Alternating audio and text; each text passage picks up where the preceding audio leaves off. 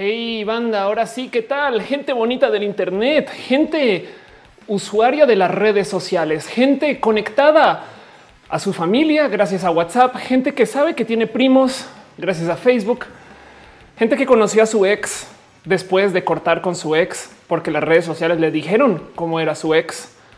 Gente que se indigna porque hay una votación por el tren Maya que ya se decidió y pensaba que la votación por el aeropuerto no se había decidido antes de llevar a votación. Gente que a veces abre Facebook, escribe un mensaje súper, pero súper horrible, quizás en respuesta a alguien o quizás como tweet nativo original. Y después dicen, no, no vale la pena pelear por esto y lo borra todo. Sean ustedes bienvenidos a Roja, el show que se hace desde mi casa, que se lleva, dirige, edita, publica, viraliza y planea explícitamente por mí y pues de vez en cuando también por el gato. El gato también está acá, es este el invitado estrella. De hecho, ahorita eh, el gato está en su momento de descanso porque es un gato Cindy, es parte del sindicato. Es un gato. Sí, exacto. Está sindicaticalizado. Esa palabra siempre me gana, no? Pero bueno, yo por eso soy comunicadora de YouTube no comunicadora. O sea, si estoy en Televisa, la podría decir sin pedos, sin pedos. Sí, pero como no estoy en la tele, entonces así son las cosas. Y pues bueno, yo soy Felipe Pastrana of course, en el Tweet Hider. Y este show es como lo dice acá, Roja. También nos acompaña. Está ahí, le escucharon Noelia y novia, que le tengo mucho amor y cariño, quien además afortunadamente me acompaña. Eh, porque bien me podría decir todas tus locuras, güey, hablamos después. O sea, yo no me aguantar esas cosas que haces tú desde tu casa y demás. y pues así. Así que es muy bonito vernos una vez a la semana y este show, para que sepan, existe para todo y para nada, porque hay gente que todavía me pregunta, pero a ver, Ofelia, ¿en qué te enfocas? Y yo así no me digan eso, por favor, no tengo la más mínima y madre mía, es la peor rola que puedo poner. Perdón, este es casi comenzó la de Mario Control. Ya me demandaron por eso. Perdón, la música de fondo, para los que no saben, viene de un website que se llama Muki.io, que a veces pone música que no puedo transmitir desafortunadamente porque tiene derechos de autor. Pero bueno, volviendo al caso, me asusta un chingo. Volviendo al caso, este show sucede porque nos vemos una vez a la semana para darnos cariño, para darnos amor, para darnos abrazo, para platicar y no más, y absolutamente no más. Como se está transmitiendo en tres lugares al tiempo o cinco si toman en cuenta cuando se transmite como podcast. Este show entonces tiene varios sistemas de chat. Estamos en este momento en vivo en youtube.com slash of course, en twitch.tv slash of course y en mixer.com slash of course, tres plataformas llenas de amor, cariño y donde cada quien decide cómo consume lo que quiere consumir de este show. Así que por eso se transmite en estos lugares. De todos modos, esto que tengo aquí es el chat de lo que están escribiendo cada quien y yo trato de leerlo eh, a medida que lo veo pasar y, que veo que ustedes me escriben y demás. No siempre va a poder, pero pues como sea, al mero final del show hay una sección que es una sección de preguntas. Es una sección donde igual y podemos ahora sí darnos un poquito como de cariño entre nosotros eh, y me pueden hacer preguntas directas que me tomaré el tiempo de responder.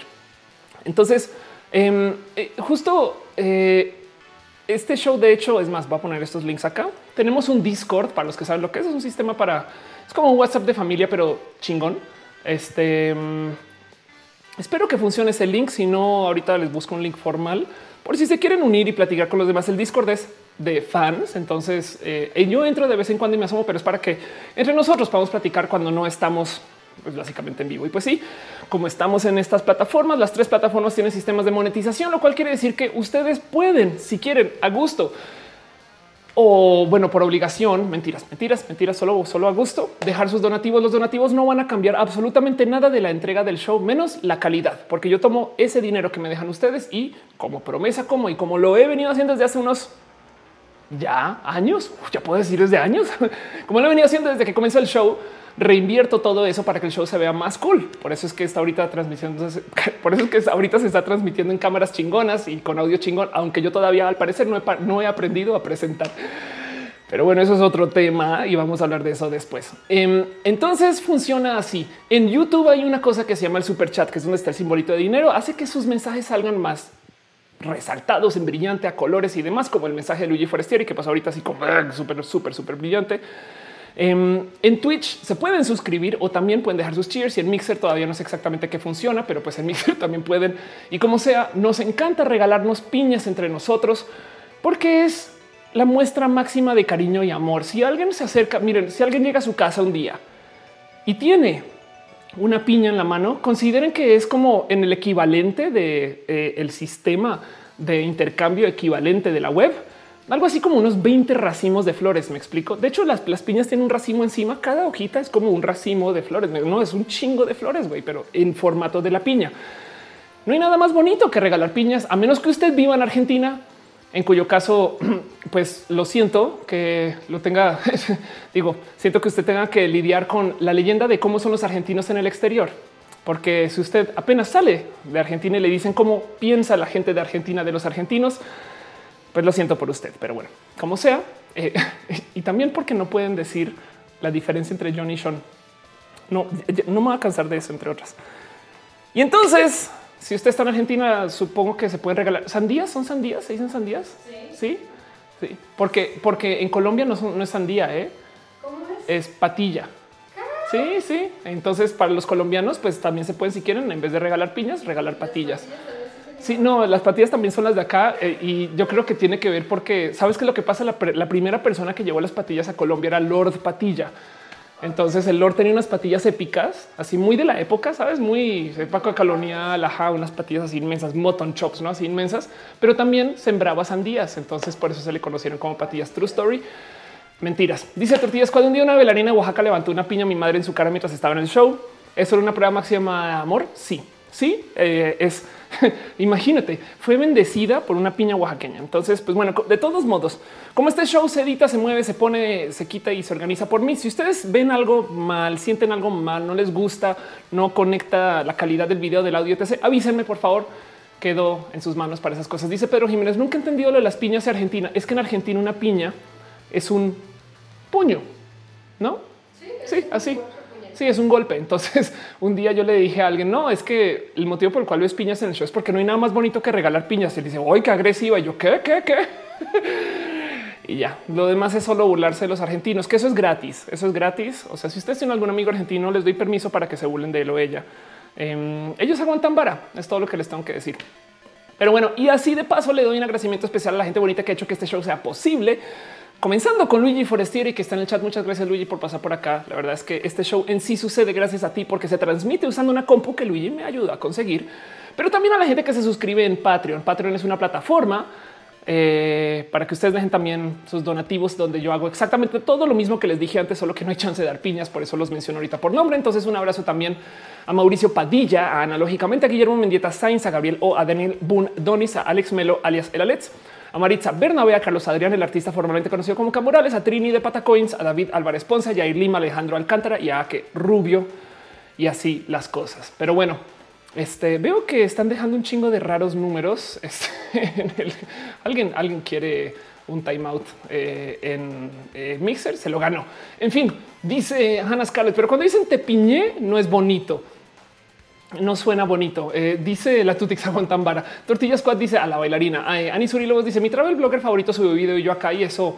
Si no es amor, no sé qué es. Oye, todo lo que te tengo que decir es aquí queda esto en el recalentado. Siempre puedes verlo después. No te preocupes. Aquí voy a seguir.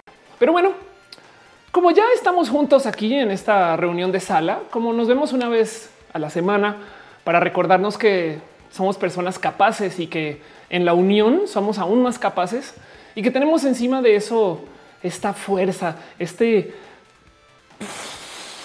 esta explosión interna de rabia y alegría, pues también sirve que nos demos una asomada por todo aquello en la vida que no es roja, porque todo lo que no es roja de la roja es mi enemigo. Motivo por el cual yo siempre me doy una pasada por esta cuenta en Twitter del bot de colores programado por Canek Zapata, Canek Zapata, que le tengo mucho cariño y levanto el último, el último color que ha tuiteado esta cuenta. Por si no lo ubican, tuitea todos los colores que no son rojo de la roja, no como naranja, net art, como rojo, error 404, que casi, casi y también el rojo intervalo, ¿eh? pero no, desafortunadamente ninguno de esos es rojo de la roja. Entonces, pues así las cosas. El gris posthumanismo, este famosamente conocido como el gris de Momo, no? O sea, cuando si alguna leyeron Momo, los señores grises se, se vestían de este gris en particular. Pero bueno, levanto el último tweet eh, para determinar pues quién puede ser nuestro enemigo de la semana, porque todo lo malo que nos pasó esta semana es por culpa de esta persona. Amarillo como el color de tu crush, amarillo como el color de tu crush, que de paso es algo que le decían en muchas ocasiones em, a,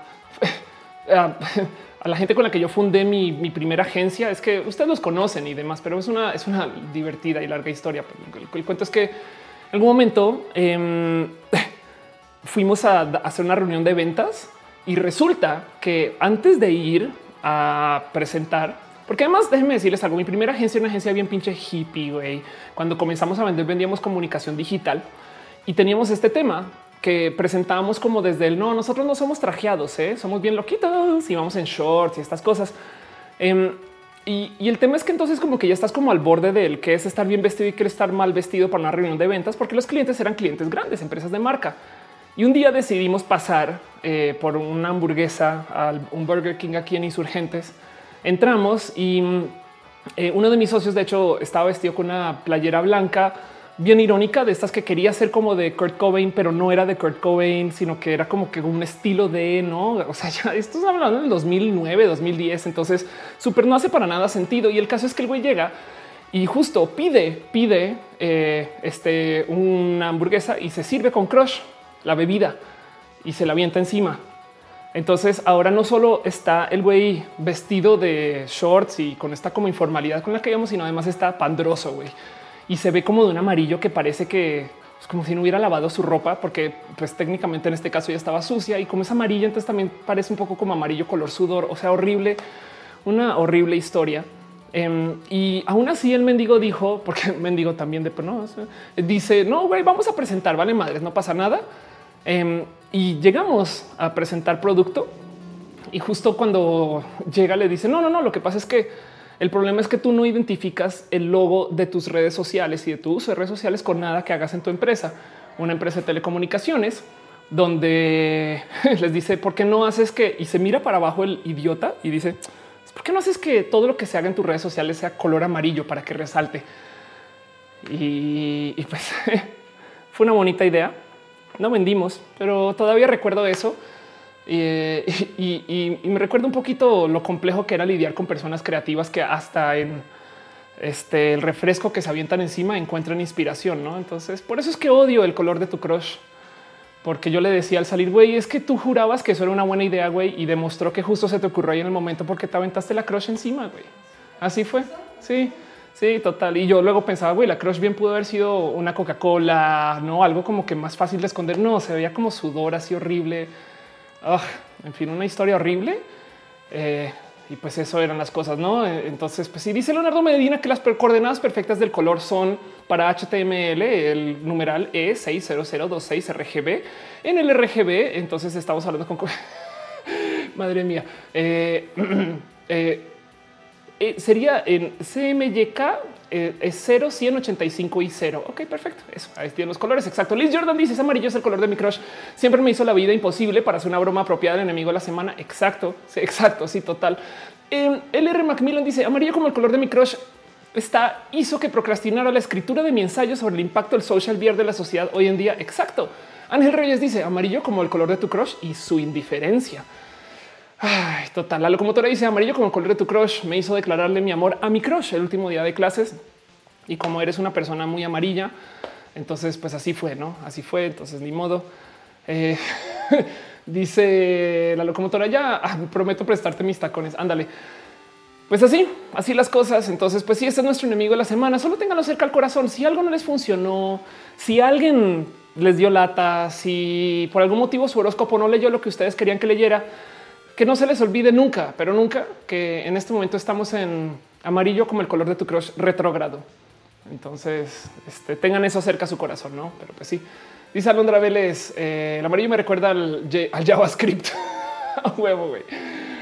Pues así, así, así las cosas. Entonces, pues bueno, hay mucho de qué hablar en particular hoy. Eh, antes de arrancar formalmente, solamente quiero sacar dos cosas así como de como el, eh, el tintero, dos cosas en particular que eh, trato de hacer todos los shows. Em, uno es y sin preparación previa, la neta, neta, ustedes no saben cómo literal me aviento al vacío en esta porque no sé si hay o no hay nada bonito que presentar, pero siempre y no porque tenga alianzas, sino porque los quiero mucho. Me doy una pasada por el website de en la sección de actividades del Centro de Cultura Digital. Centro de Cultura Digital es nuestro museo.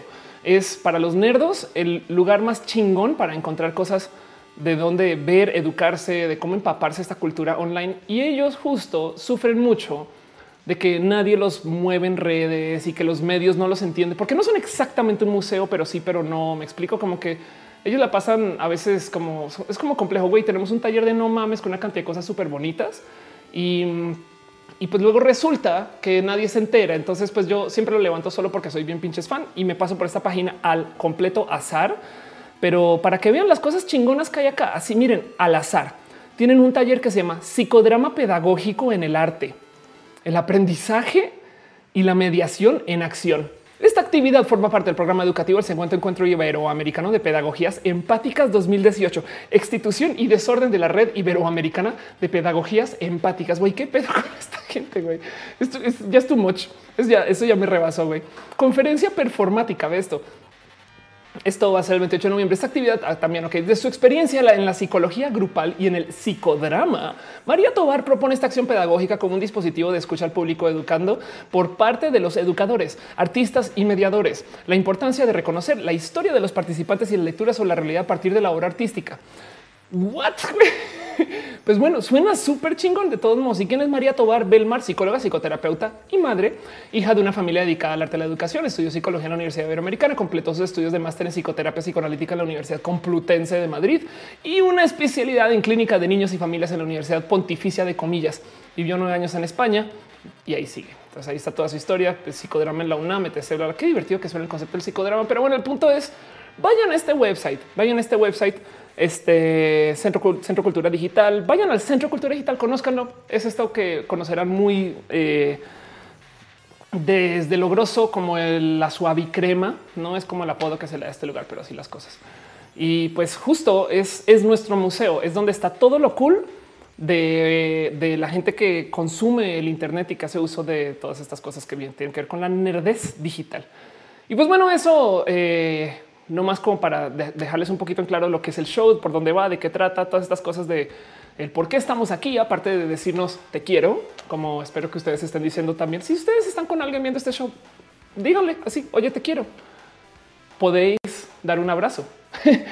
Em, pero también eh, hago un poquito de promoción desvergonzada antes de arrancar. Em, este fin de semana voy a estar en España. Si alguno de ustedes ve este show, escucha este show desde España o si tienen algún amigo español, eh, no es broma, pero hoy se confirmó literal hoy y eso porque mañana todavía tengo eh, algo que puede descarrilar esto. Esperemos que no, básicamente es que ya por fin tengo mi pasaporte con el nombre de Ofelia y eso da mucho causa celebratoria.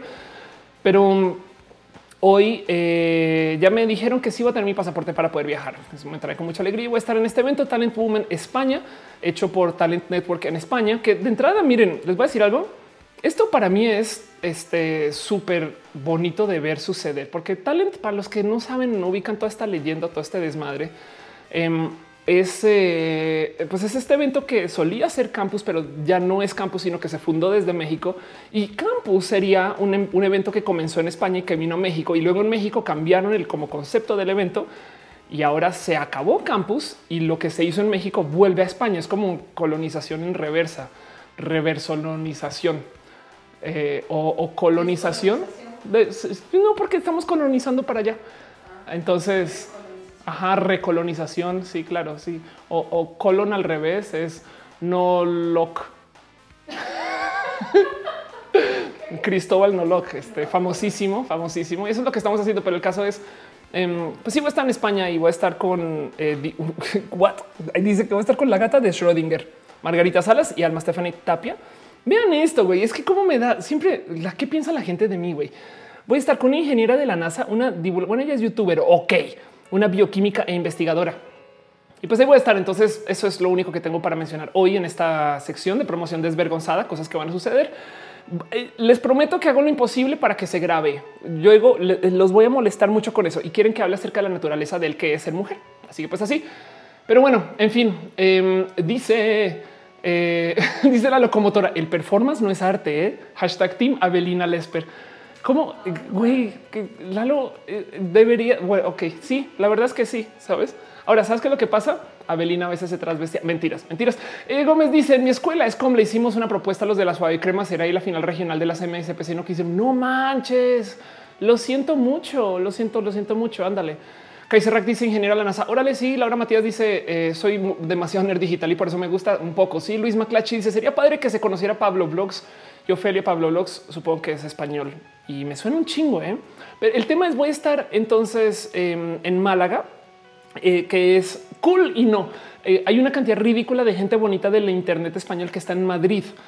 Y originalmente quería ir y darme una pasada, arrancando nomás con Elsa, Elsa, eh, Elsa Ruiz cómica, porque básicamente en mi cabeza es la estandopera trans por excelencia y hace muchas cosas bonitas y yo hablando con ella hace mucho tiempo, pero no voy a poder ir porque como me confirmaron hasta hoy que voy a España, entonces ni siquiera tengo chance de organizar el ir y desviarme, ir a Madrid y demás. Es una lástima. Entonces va a perder muchos chances de estar con muchas personas, pero como sé, ahí voy a estar y tengo una sección que se llama promoción desvergonzada, así que me estoy promocionando de modos que disponen de muy poca vergüenza, ergo desvergonzada. Pero bueno, para todo lo demás arrancamos este show formalmente y vámonos con eso que yo llamo el Rohan Roll. Muchas gracias Jesse Green por el título para esa sección. Vamos a hablar acerca de todo esto que tiene que ver con lo que sucedió en la semana. No sin primero pasearnos un poquito por lo que es el tema general de lo que está en el thumbnail para que no se asusten que digan, no, pero es que te tomó 32 mil millones de horas llegar al tema general. Sí, a veces pasa, pero ya no. Ya no. Primero que todo, vamos a hablar un poco acerca eh, de esto que quiero platicar hoy a lo largo de todas las noticias. Estaba pensando que igual sería cool como presentarles a ustedes un tema en particular y que luego tengamos eso en mente para que podamos entonces pensar todas las otras notas de ahí en adelante, como con esta, si quieren verlo, visión o no. Pero bueno, como sea, primero que todo el título, ¿de dónde viene este título? Para los que viven en Argentina, lo súper van a conocer, pero pues todo comenzó acá. Em, esto resulta que eh, eh, sucedió eh, con una canción que se viralizó. Esto es en Argentina y se le escribió la canción Mi familia que se viralizó y que generó polémica, despertando opiniones a favor en contra. Y como dice, familia es mamá y papá o dos mamás o dos papás, abuelos, tíos, primos y amigos. Es el amor lo que importa acá, no? Como siempre, cada vez que se habla acerca del amor, pues la gente que está en contra del amor y en contra de la alegría y la felicidad, o sea, los conservadores, se pararon en sus pestañas a decir chinga tu madre eh, tú tienes que ser una persona castigada y no puedes estar hablando acerca de que el amor es bueno. Pero pues como sea, esto justo se trata de un video promovido por el Observatorio de la Niñez y la Adolescencia, la Facultad de Ciencias Sociales de la UNICEN y la productora Faxo grabado en un jardín de infantes de la barría, que obviamente es lo que más, más, más, más le salta a la gente que está en el ámbito conservador, que de repente dicen no se metan con mis niños porque ellos ya tienen un monopolio en meterse con sus niños porque no han nacido los mendigos y ya decidieron que van a ser religiosos porque están recién nacidos y les cortan el prepucio y porque tienen apenas meses de vida y ya los están ahogando este, en su este para su perdón. Es que hubo aquí un, a ver un momento, a hacer un poco de perdimos al gato, perdimos al gato en eso. Ya llegará, ya volverá. Este se cayó una hojita y entonces Matú salió corriendo. Bueno, perdón, volviendo a eso. a ver, gato. Ahí está, está, así todo tenso. En fin, entonces, em, volviendo al cuento, justo de ahí saqué el nombre de esta como noticia y no es más. La verdad es que el cuento de estas familias, todas las familias, nuestras familias y cómo, cómo vive la gente LGBT es algo que me ha venido asaltando desde hace mucho tiempo y que mucha gente también me ha preguntado, me han, dicho en muchas ocasiones, oye Ophelia, em, ¿Cómo es? ¿Cómo vives tú? No, o sea, de entrada, eso es una rara duda que me divierte responder a veces, porque pues yo soy una mujer trans y lesbiana. Eh, hace nada me comenzaron a preguntar mucho en entrevistas, cosa que antes no sucedía. Eh, si yo planeo tener bebés y niños, no? Que antes no pasaba. ¿eh? No sé si es un tema de que ya llegué como ese como segmento de edad, no? Ya, o sea, ya me ven, ahora sí me ven vieja y entonces de repente dicen a huevo. Entonces ahora sí le interesa. ¿eh? Ya ahora antes no, antes no, antes, antes seguramente quería andar en patineta y fumar marihuana este al mismo tiempo. Exacto. Ahora, ahora ya, ya quiere ponerse seria y entonces quiere tener un trabajo oficina este, pasarse líneas de cocaína y tener familia, ¿no? Es, el cambio, es el cambio, es el deal, es el deal, ¿no? Sí, sí, bueno, si no es con cocaína, es con café. Ustedes saben cómo, las, cómo son las cosas. Dice Polaris que si se enojó Matu, un poco, dice Daniel Tamirano, te van a denunciar al sindicato. Este, anda, así las cosas. Entonces, pues eso, justo mucha gente me ha preguntado acerca del tema de cómo son las familias, eh, cómo debería de ser eh, el, tener o no tener familia. Yo, por ejemplo, congelé esperma antes de mi transición, una cosa que me recomendaron hacer y yo lo hice como sin pensar. Em, cosa que luego entendí que si yo tuviera el suficiente temple no hubiera necesitado hacer. ¿Por qué digo el suficiente temple? Porque bien puedo descontinuar mi tratamiento hormonal que para los que no saben es tomar una cantidad ridícula de bloqueadores de testosterona y tomar estrógenos, motivo por el cual eh, las mujeres trans tenemos una como composición muy diferente de vida de lo que se piensa. No es, hay gente que de repente me dice, pues claro, pues por supuesto que Miss España eh, le está haciendo trampa a Miss Universo, pues porque no tiene celulitis. Y yo no, mamita, cuando tomas un tratamiento hormonal, güey, día dos, celulitis, no, ya sigo, ¡ah! sí, total, saca, no es como no, güey. En fin, el caso es como tomo un tratamiento hormonal bloqueo testosteronas. Si quisiera todavía, como no, me he extirpado las testes, perdonen por darles esa información si no la querían, eh, técnicamente podría ser una persona fértil si descontinuara mi bloqueo de testosterona, digamos que eh, a lo largo de un año o dos, no? O sea, es un tiempo largo, pero pues en eso se puede garantizar a que vuelva a ser una persona fértil. Y entonces, eh, de hecho, por eso es que también hay cirugías para extirpar, porque las meras pastillas no te dejan estéril. Eh, si las descontinúas. Y pues también hay un tema de, edad y demás. En el caso que yo congelé esperma sin pensar que si me dieron un tiempo de uso posible antes de que hubiera complicaciones, que ya de paso ya se venció. Em, pero eh, no más, perdón, un pequeño momento, nomás para, para reportar. Ya el gato volvió a este, su zona de confort. Eh, gente del sindicato, no más que sepan que después del susto, el gato está muy bien. Tuvimos accidente en el set pero ya todo en orden. Entonces el caso es, em, eh, sale en duda mucho el cómo, cómo vives, procreas. Cuando eres una persona que está viendo una familia homoparental, aún dentro del caso de eh, una situación lésbica, hay muchas cosas que tomar en cuenta. Para rematar en mi inocentemente, en mi mente inocente, en mi cabecita inocente, em, yo tengo una persona en mi familia que vive en Estados Unidos que tuvo eh, sí, una eh, hija por medio de, eh, de asistencia. yo creo que yo creo que es, que sí. Bueno, el caso, pero sí, por, por reproducción asistida. Entonces, como que yo pensaba que era algo muy normal y nunca senté cabeza de güey, qué locura esta situación donde se le pide a una persona más que básicamente crezca un bebé y entonces luego hacemos un negocio sobre eso, que técnicamente es la venta de una vida. Así que todo esto comenzó Em, esta semana, la historia que les quiero contar ahorita comenzó esta semana porque justo, eh, pues primero que todo, me peleé mucho. Acabé peleando mucho con mujeres TERF, que alguien me está preguntando yo, Felia, ¿qué pedo con las mujeres TERF? Justo es un poquito lo que les traje hoy para hablar así como para arrancar. Para los que no saben qué es una mujer TERF, como lo dice Miss Uva, dice es algo así equivalente a un error en la Matrix porque es una feminista exclusionaria radical. Eh, que excluye a la gente trans, trans exclusionary radical feminista. Entiéndase por las feministas radicales que excluyen a las mujeres trans de su lucha, diciendo que biológicamente son hombres. Básicamente son esas personas que defienden un raro feminismo que solamente para cierto corte de mujeres em, y les vale madre todo lo demás. Y pues todo este debate salió a luz. Todo este debate salió a luz porque em, eh, se sucedió esto, no? Esto fue el que fue esto 21 de noviembre, o sea, ya casi tiene una semana pues dicen la reproducción asistida se abre el debate este, en la Suprema Corte y dicen discutirán si parejas del mismo sexo obtendrán el derecho para este método de procreación que hay mucho que platicar en este tema en particular. Yo creo que de todos modos la persona que mejor lo puso es nadie más y nadie menos que el muy iluminado Ricardo Peralta, que dice la Suprema Corte de la Justicia de la Nación reconoció el derecho de una pareja homosexual a convertirse en padres por la técnica de reproducción asistida, también conocida como la maternidad subrogada o vientre de alquiler. Entonces dice esto quiere decir que una parejita de hombres gay puede rentar el vientre de una mujer y al momento de registrarlo podrán aparecer los apellidos de la pareja homosexual en el acta de nacimiento del bebé. Luego dice, pero no todos son buenas noticias, ya que algunos otros países se ha visto que la pareja gay en su deseo de tener un hijo que lleve apellido de ambos y el ADN de uno cometa abusos económicos y de poder sobre los cuerpos de mujeres en situaciones precarias. Y luego dicen, cabe mencionar que este proceso ya es realizado por parejas heterosexuales hoy en día. Y en muchos de estos casos también se ha visto este mismo abuso económico sobre mujeres que sean obligadas a rentar su vientre por su situación. Entonces lo importante aquí es que recordemos que no podemos cometer estos abusos ni coaccionar a una mujer ni a nadie y respetemos el cuerpo de las mujeres para aquellos que tengan deseo de tener hijos de esta forma. Gente, háganlo de manera responsable. Entonces, pues bueno, eh, y de hecho, de hecho, dice Pepe también para cerrar esto, en mi opinión personal, se me hace extraño realizar esta práctica, pero estas prácticas ya son realizadas por parejas heterosexuales. Creo que haber iniciado esta conversación sirve para generar cambios positivos en estos procesos y en lo que concierne a las mujeres. Entonces, Fernando Landeros está cantando Laura no está.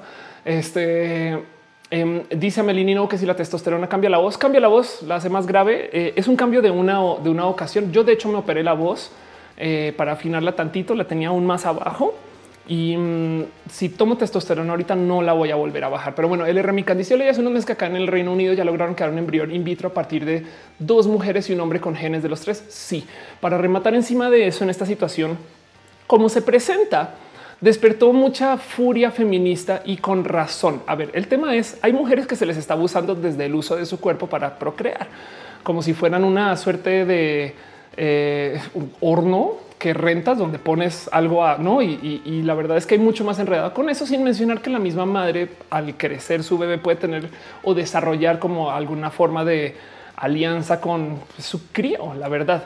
Pero encima de eso, como dices, si la ciencia se presta para que puedas literal no usar a la madre, sino solamente hacer uso de un óvulo o puedes hacer uso de la madre como por fines de su vientre, pero la genética viene de otras personas. Entonces técnicamente qué pedo, quién le pertenece, qué y estamos hablando de quién le pertenece un ser humano. Em, entonces es una discusión sensible, compleja, difícil, que le despierta a muchas personas, le mueve la aguja en muchas situaciones. Em, y, es complejo considerar que sea algo que digas que es un positivo. La verdad es que la ciencia va a sobresaltar esta situación eventualmente y ahorita nos vamos en eso, pero pues como se volvió tema general, mucha gente lo comenzó a platicar. ¿no? Entonces acerca de él, la verdad es, si tú eres un hombre em, este, homosexual y quieres, eh, este, quieres eh, de cierto modo em, hacer familia, pues la pregunta es como que por dónde vas, no? Em, porque además luego tenemos el tema de cómo la ciencia se ha hecho eh, alrededor de, quién sí la puede pagar y no, pero eso es otro tema. El caso es que se volvió chiste. Dios Padre puso en Twitter así sin pedos. Hace más de dos mil años que Jesucristo nació mediante un vientre de alquiler y ustedes hasta penita lo van a legislar. Digo, de nuevo, agarramos esto desde el humor dos segundos. Yo sé que yo sé que esto es un tema sensible y complejo, pero les quiero contar cómo esta historia y todo lo que sucedió, porque por un lado está esta discusión que me parece que es bonita tener. Y pues luego yo no les miento, desde mi nerdez particular me agarré mucho de cómo esta historia la verdad es que sí lo admito desde ya, es compleja y como dice Monserrat, no sé si me hace feliz la maternidad subrogada, estoy totalmente de acuerdo. Lo que pasa es que la mera ciencia que hay detrás de todo esto contempla mucho más que solo el, que el solo decirle a una mujer, oye, ¿no quieres tú aquí cuidar a mis embriones o crecerlos y cosas así? Entonces yo puse este tweet donde decía, si les asusta el debate de los vientres de alquiler, prepárese a cuando sea la compra de vientres literal un pago a una mujer cis para que se le trasplante su útero a una mujer trans o a un hombre cis. Y decía, le doy cinco años para que tengamos esta discusión. Espero que esto se entienda como lo que es un apunte acerca de la ciencia y de lo complejo. O sea, si de por sí tenemos un problema ahorita con la maternidad subrogada, prepárense cuando se trate de, sabes que no me interesa tu panza, no me interesa tu cuerpo, excepto tu útero. Te lo compro.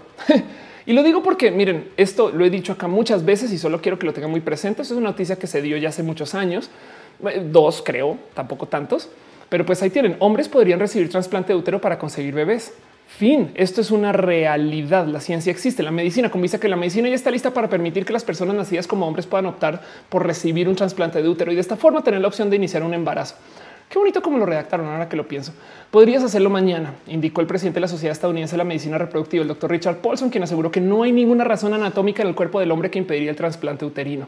Y luego dice mucho espacio para trasladar un útero. Los hombres y las mujeres tienen la misma cantidad de vasos sanguíneos. Y yo personalmente sospecho que habrá mujeres trans que querrán tener útero y probablemente se hagan el trasplante. Entonces piensen en eso dos segundos. ¿Me explico? Em, porque no solo se trata de eh, esta ciencia, no solo se trata acerca de rentar eh, a una panza o a una madre, sino que en última se trata de lo que significa el desarrollo del útero. ¿Hace sentido? Em, esto lo he presentado acá varias veces y son de esas cosas que quiero dejar acá porque en últimas, bajo esta rara definición de que quien crece al bebé o se embaraza es la mamá o es mujer, y quien tiene la genitalidad, pues aquí lo acabamos de mandar por la ventana y a la chingada, ¿no? Entonces eso estaba presente y justo yo lo estaba comentando. Pues bueno, primero que todo, antes de volvernos al tema de, los úteros y más, eh, lo que acaba sucediendo es em, esto acabó apareciendo una cantidad ridícula de espacios TERF. Es más, vamos a ver si, si puedo encontrar uno en particular porque estoy tan bloqueada. Em, a ver, Ofelio misógino. Vamos a ver si lo encuentro así tal cual. De repente mucha gente se enloqueció. Me comenzaron a escribir, me mandaban DMs em, me comenzaron a, decir este. Eh, a ver, me, mandaron a decir todo tipo de pinches cosas. Em, porque, a ver, aquí está. Decía, es que no puedo creer que este Ofelio, que es tan misógino, em, se puso a hablar de estos temas. Y fui como parte de, de nuevo la noticia, si quieren verlo, del mes de la gente del ámbito TERF. Fue un poco raro porque en últimas yo decía, güey, un momento, yo no estoy diciendo que está bien. Es más, si hubieran leído eh, en el tweet en particular, vamos a buscarlo otra vez. Si hubieran leído en el tweet en particular, eh, ¿dónde estás? Eh, hubieran visto que yo ahí, ahí mismísimo, ahí mis, o sea, miren, aquí está. Ahí mismísimo abajo alguien dice, oye, lo que no sé es, y yo le digo, yo sé, es horrible. Imagínate si se vuelve legal. Entonces yo sí comencé a hablar de esto. O sea, no me pronuncio a favor, pero porque solo hablé del tema con ligereza, explotó y recibí una cantidad ridícula como de odio feminista. Y eso fue muy pinches raro. Entonces también quería hablar un poco de eso antes de hablar acerca de lo que es este futuro donde literal se van a poder imprimir órganos y vamos a tener una rarísima situación. Porque no solo me comenzaron a escribir, mandaron mensajes en privado, me mandaron también enlaces a Facebook de muchas personas que luego ya vi que me acabaron bloqueando y por eso no puedo buscar. Pero si ustedes buscan literal el término Ofelia, van a encontrar con varios. Em, me quedé con este pensar de, eh, la Janisauria que dice que no hay nada radical eh, en eso de ser excluyente. Es un radical. No, no, no, no puede ser un dinosaurio radical este, y excluir a las mujeres trans. Entonces hablé mucho acerca de, lo que es la vida trans. Eh, en su momento, de paso, respondí un poquito como con rabia, no les miento. Mm, esto lo puse en Twitter y explotó otra vez donde decía Ofelio no es mujer, no tú eres Ofelio. Y yo dije, miren, qué bonito se siente poder decir sí. Ya está mi curp que literal dice sexo mujer, así de entrada. Este y sí, eh, algo que comentaba también en esto es nunca pensé que me fuera a ser tan importante este trámite para mi corazón, porque como que me queda ya un poco este sentir de mira, puedes decir lo que quieras, mujer, este feminista radical, pero pues mi gobierno me lo avala. Que va y de hoy, estas son las cosas que yo le digo a los hombres misóginos que también están en contra de que una mujer trans sea mujer, no? Entonces es un poco raro poder decir eso. Y al final de la noche decidí volverlo cuestión de broma, porque yo pensaba si me están atacando desde lo em, absurdo, entonces yo voy a volver con absurdos. ¿Hace sentido? Si, si hablaron mal de mí y es absurdo, pues yo también voy a hablar mal de ellas en absurdos. Entonces yo dije, llévame atención que cada que publico algo de feminismo, mis tweets acaban en páginas de Facebook y de personas TERF. A lo cual yo digo, pues miren, según las TERF, Dragon Ball GT es la mejor serie de Dragon Ball de todas. Y pues miren, con eso, pues de razón, por eso son así. No, Dice mm, este Danica, no les digas feministas a las TERF. Sí, pues, pues ya ni sé qué decir de eso. no, quiero decirte que tiene la razón, porque entonces, en fin, vamos a hablar del término TERF, pero luego ya me regañaron por usar la palabra TERF, pero como sea. Ego me dice: Yo creo que más que nada no es la perspectiva de los actuales de las personas LGBT por tener bebés, sino las personas del futuro que ya no tendrán que lidiar con él. O tienes hijos o decides ser quien quieres ser. Ándale. Cocorocal dice: Lo bueno es que la ciencia también ya está desarrollando úteros artificiales donde un embrión puede desarrollarse completamente fuera del cuerpo y se llama ectogénesis. Y sí, eso también es una cosa que va, puede y seguramente alguien ya habrá hecho y ha usado. Em, en, últimas, yo senté cabeza un poquito y, justo quería leerles a ustedes un poquito de algo que escribí yo anoche con mucha ayuda de Noelia, quien es la voz de la razón y, quien sí sabe de feminismos porque ella estudia un doctorado en humanidades y yo la verdad es que soy solo este eh, amateur, soy roja teur.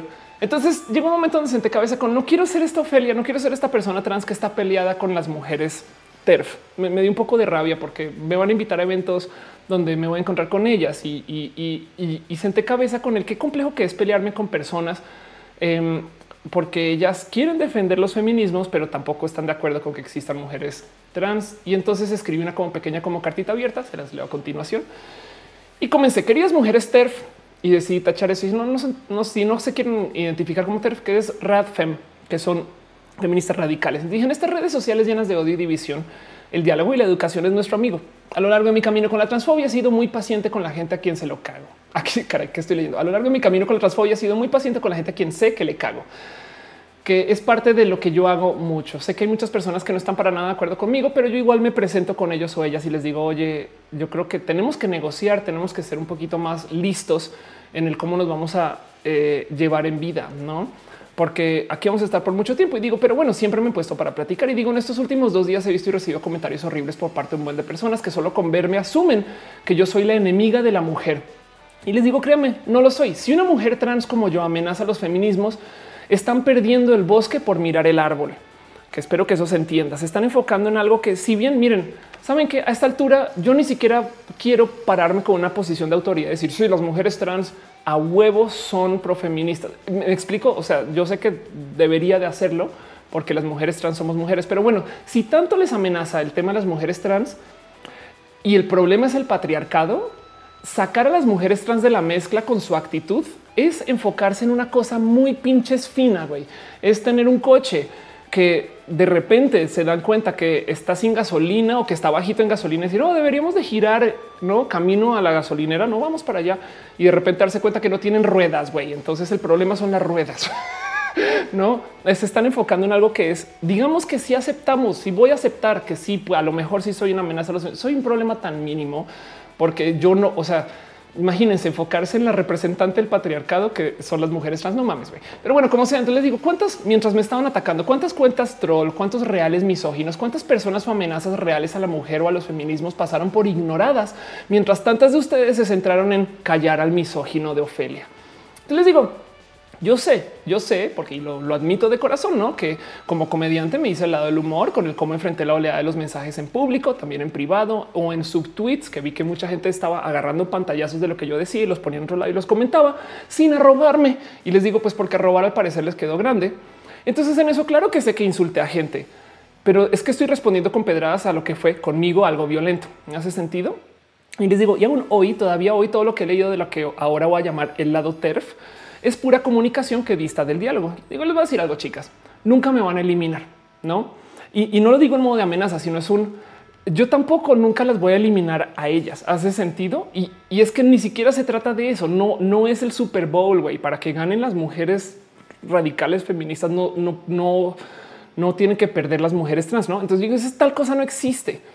Entonces, con mucha gente lo sabrá, lo habrá visto. Yo recurrentemente me propongo para ser una herramienta, un ser aliado, un megáfono de difusión, siempre y cuando esta cosa apoya la diversidad. Y eso lo he hecho con muchas personas que yo me pongo ahí para que les, para que me den a mí información y yo le dé difusión, porque si tengo redes sociales con esa capacidad, pues démosle uso. Entonces digo, entiendo, extiendo lo mismo hacia ustedes, personas TERF, pero entonces necesito que tengamos disposición para dialogar. Así que les comparto mi experiencia. Las asperezas solo se pueden limar y para eso hay que conceder. Si quieren ver de mí en un hombre, pues va, porque así como soy mujer, también soy hombre y me vale gorro. Pero si me, ya me tienen acá, güey, ¿por qué no más bien me usan y me pasan información de lo suyo, mujeres TERF, para mover en redes? O sea, úsenme, me explico. Entonces les digo, créanme, si planear hacer uso de toda esa energía que tienen para confrontar la mana, la, la planean usar para enfrentar la existencia de las mujeres trans, entonces habrán hecho muy poco para enfrentar al patriarcado. Y yo necesito que el ámbito feminista sea exitoso, ¿no? Eh, eh, les escribí como con esta como eh, intención de, pues por un lado decir, sí, sí estoy siendo grosera, porque, porque había gente que me decía, Ophelia, ¿por qué escribes esas cosas? Y yo pues, güey, porque comenzaron ellas siendo también muy directas conmigo, ¿no? Quería dejar eso en claro, quería platicarlo con ustedes, quería presentarlo un poquito em, y discutir tanto, porque por un lado está el debate, de el, qué significa tener vientres de alquiler. Eh, pero por el otro lado, que porque la gente está muy tensa por eso y está muy peleada, también llevó a que eh, saliera otra vez a luz esta discusión de las mujeres TERF y las mujeres trans. Y me da un poco de rabia que esto siga siendo tema y yo sé que lo va a seguir siendo. Entonces yo me puse un poco como, como de, ¿saben qué? Miren, este vamos a, vamos a ver esto desde estos feminismos que pueden funcionar. Tortillas Squad dice que se tiene que retirar. Yo creo que porque em, llegó el resto del ejército tortillero. No es tortilla squad, no? Entonces está todo. Está, llegó el queso, exacto. Y no, uy, no, no, no, no, sí, no, vámonos, porque tortilla y queso no se pueden mezclar. Estamos en la Ciudad de México, ¿estás de acuerdo? No? Sí. Pues bueno, muchas gracias por pasar por acá. Quiero mucho. Vaya usted, señor Don Pocho, y dígale este, a la colmilluda que se le extraña. Mi quiere dice si combinas temas también te emputas, no?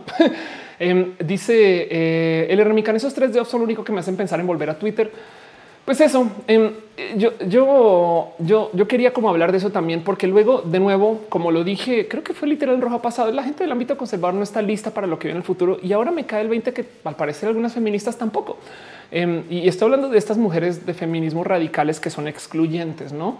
Porque eh, lo que decía en mi Twitter original todavía lo siento. Si ustedes están preocupadas ahorita porque se le esté dando dinero a una mujer que em, no está en condición de decidir bajo su libre albedrío si puede o no aceptar el dinero, básicamente una persona de bajos recursos le toca, ¿no? O, casi que le toca. Entonces es muy tentador que llegue alguien y le diga, güey, te voy a dar no sé cuántos miles de dólares y ahí voy. Em, entonces prepárense porque el mierdero es bastantes veces más grande que eso.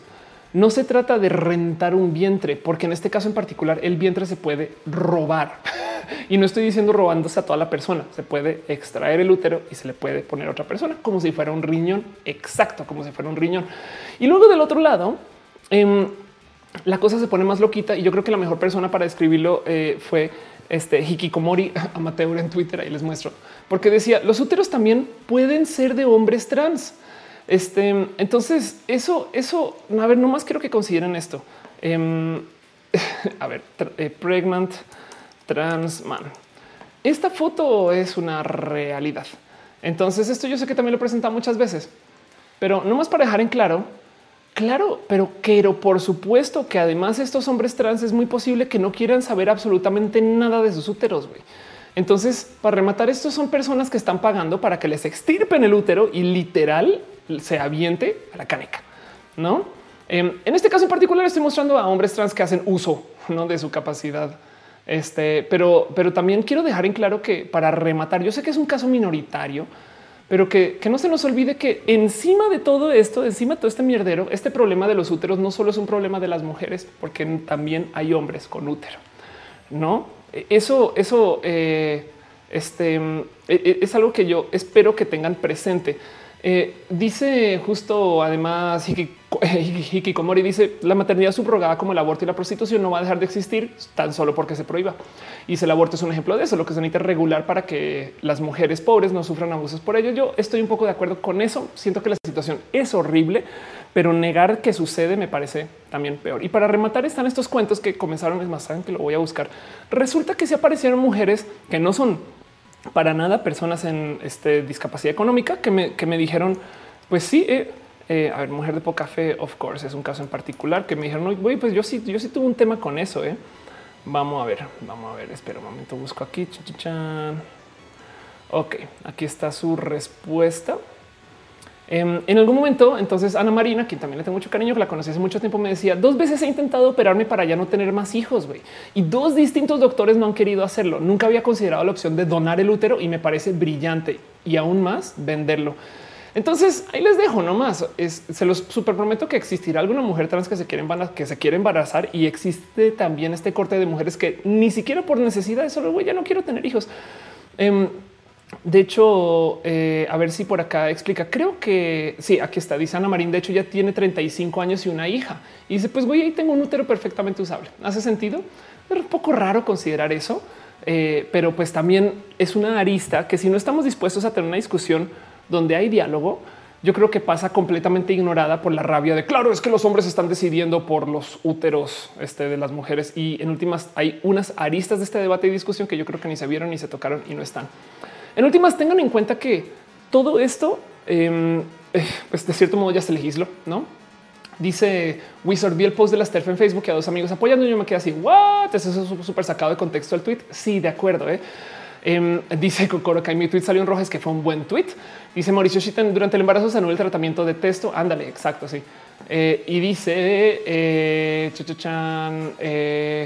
Ángel Morales, busca las publicaciones del de que te apellidas ardilla. Sí, em, de hecho, eh, no cualquier ardila. Eh. Em, les voy a mostrar. Em, es muy bonito porque en Colombia es un poco más conocido el apellido Ardila, pero es porque hay una persona en particular. Pero pues ah, esto, esto fue mi señor abuelo. Eh, falleció el, ex, el exalcalde de Bogotá, Isnardo Ardila Díaz. No, y él fue mi abuelo como consecuencia de un accidente casero del cual me enteré y su cuerpo es velado en la funeraria Gaviria y demás. Y ahí estuve, no? Pero pues ahí tienen Ardila había nacido el primero de agosto de 1922 en Zapatoca, en Santander, en ingeniero civil de la Universidad Nacional. De su matrimonio con Beatriz Pérez, mi abuela le sobreviven cinco hijos: Ana Margarita, Marta Elena, mi madre, Gloria Beatriz, Juan Fernando y Mauricio, mi tío, motivo por el cual yo también me llamo Mauricio. antes de ser designado alcalde mayor de Bogotá por el gobierno de Belisario Betancur, Isnardo Ardila fue secretario de Obras de Santander, director de carreteras de Cundinamarca, secretario general del Partido Conservador, concejal de Bogotá, presidente del Consejo y senador de la República. Entonces, pues ahí por si quieren saber de qué ardilas son los ardilas. Pero bueno, mucho cariño por mi familia, con todo y todo que este señor fue senador de la República por, el Partido Conservador. Pero bueno, dice Giselle Barra, ¿qué pasaría si una, si una oreja trans, si una pareja trans y un hombre rentan un vientre donde él pone el esperma y más adelante se separa, los hijos se quedan con la mamá o con el papá? Pues es que eso es, eso es un tema que hay que discutir. Em, porque, pues primero que todo, legalmente hablando, eh, pues yo ahora soy mujer. Entonces, técnicamente, en un, en un caso de eh, en una batalla de este, de custodia, pues técnicamente en una unión heterosexual, yo tengo un favorecimiento de ley, creería. Pero aún así hay que ver si eso es algo que se determina desde lo escrito o desde algo que se decide a nivel ¿no? de que un ser humano sí tiene que decir no, yo creo que mejor por acá, por allá. Y cuando se trata de una pareja lésbica, yo no sé qué pasaría. Una pareja homoparental, yo tampoco sé qué pasaría. Y es que miren, consideren esto. El tema de la renta de úteros primero que todo, entiendo mucho esta posición de el sufrir de la mujer le pertenece a la mujer. Ergo, si tú no eres mujer, no puedes hablar de esto. Pero me parece que también es bien limitante porque en este caso en particular, bien podría decir una, a ver, si yo soy un hombre homosexual que está literal comprando o haciendo uso de un útero de un hombre trans, es un caso súper límite, lo sé, así esquinero pero técnicamente no hay una sola mujer, ni siquiera desde lo legal como desde lo físico presente en este debate y estamos hablando de algo relacionado con los úteros. Es, eso, es como que hay que considerar que hay una cantidad ridícula de formas de unión que, pues, que se nos olvida porque a lo mejor hay un poco de heteronorma en toda esta discusión. Es una plática que yo creo que se me hace raro tener con personas feministas del ámbito este, académico, pero pues de todos modos, miren, esto lo publicó Desastre. Dice en México existen 11 diferentes tipos de familia mayoritarios. Yo creo que hizo falta acá, pero bueno, este es un estudio. Entonces dice que aparte de un estudio, o sea, pero con forma de un estudio se toparon con que estos son los 11 tipos de familia en México. Entonces, primero que todo, con familia, Frente Nacional por la Familia. Chinga tu madre, ustedes están defendiendo que el 25.8% de las familias sean lo único que debería o puede de existir. Y eso, bueno, quizás si añaden que es con jóvenes, entonces ahí tienen el 14.6%. Pero como sea, ni siquiera se acerca a la mitad si tomas en cuenta que es pareja, hijos y otros parientes. Porque luego todas las familias diversas, como la familia unipersonal, corresidentes, mamá sola con hijos, papá solo con hijos, pareja del mismo sexo, nido vacío, que son eh, papás mayores que su chiquito, chiquita o chiquite ya se fue Luego pareja joven sin hijos y familia reconstituida, este representan lo que podría ser la mitad de las familias que presentes. Entonces hay muchos modos. Es, algo que suena hasta un poco redundante de decir es diverso, no tengan eso presente. Eh, el Remican dice: Yo creo que todas las discusiones de quién se queda con hijos en estos casos deberían darse cuando dejemos de vernos como seres binarios y nos veamos como personas capaces o no de criar un hijo. Sí, es un poco más complejo con eso. Dice Gabriel Benítez: Cuenta de las ardillas y el bombillo. Eh, las ardillas y el bombillo. Eh, ardilla, bombillo. Vamos a googlear eso, a ver qué hay. Las ardillas y el bombillo. ¿Por qué se necesitan? Ok, ahí te va. Em, ¿Por qué se necesitan más de un, por qué se necesita más de una ardilla para cambiar un bombillo? La respuesta es pues porque mientras una agarra el bombillo, las otras le dan vuelta a la casa. Ajá, exacto. Así es. Por eso es que se necesita. Es la historia. Dice el remicano un medio ahorita más y me voy, caray, que son las 3 de la mañana. Ve, adiós, ve, adiós, adiós, adiós. Este, entonces, este, eso, eso está. Dice Liz Jordan, si mejor hacemos lo que se nos dé la gana y comemos pasteles y galletas todos felices, sería bonito, pero pues hay gente que esto yo creo que es bueno discutir y platicar. Lo que yo le decía a las mujeres TERF es un, a ver, en vez, si en vez de echar mierda, se acercan eh, con un corazón más de, a ver, Ofelia, estás diciendo estupideces porque yo hubiera apreciado eso un chingo, me explico. O Ofelia, please, bájale un poquito. Em, de hecho, Ana G en particular, ella no es feminista radical, pero a veces me escribe y me dice, oye, mana, tu chiste se pasó de misógino. Y yo, ok, gracias por avisarme, decir no. Y yo edito sobre eso. Yo soy una persona que está abierta al diálogo, pero como que decidieron solo colgarse, oh, esto misógino, la chingada y ya. Entonces eh, fue como una muestra de odio un poco rara que en ningún momento tuvo acercamiento de plática y diálogo. Y del otro lado, porque mi punto en mi cabeza es pues para mí todavía válido. Es un bueno, ok, pero saben que hay tantas cosas que discutir que porque ustedes se centraron en un caso que también es, eh, yo creo que puede ser mayoritario, pero no es todo lo que hay de toda esta discusión. Se centraron en mujeres de bajos recursos que están siendo contratadas para literal rentar su vientre. Pero bien que hay tanto más de lo que viene. De hecho, de nuevo, voy a volver a mostrar la noticia. Eh, esto es un debate que en últimas en potencia, en potencia, quizás no ahorita, pero le doy cinco años para que también sea un debate que tenga que obligatoriamente incluir a hombres. No, pero bueno, en fin, dice Enrique acá ese chiste era con gallegos.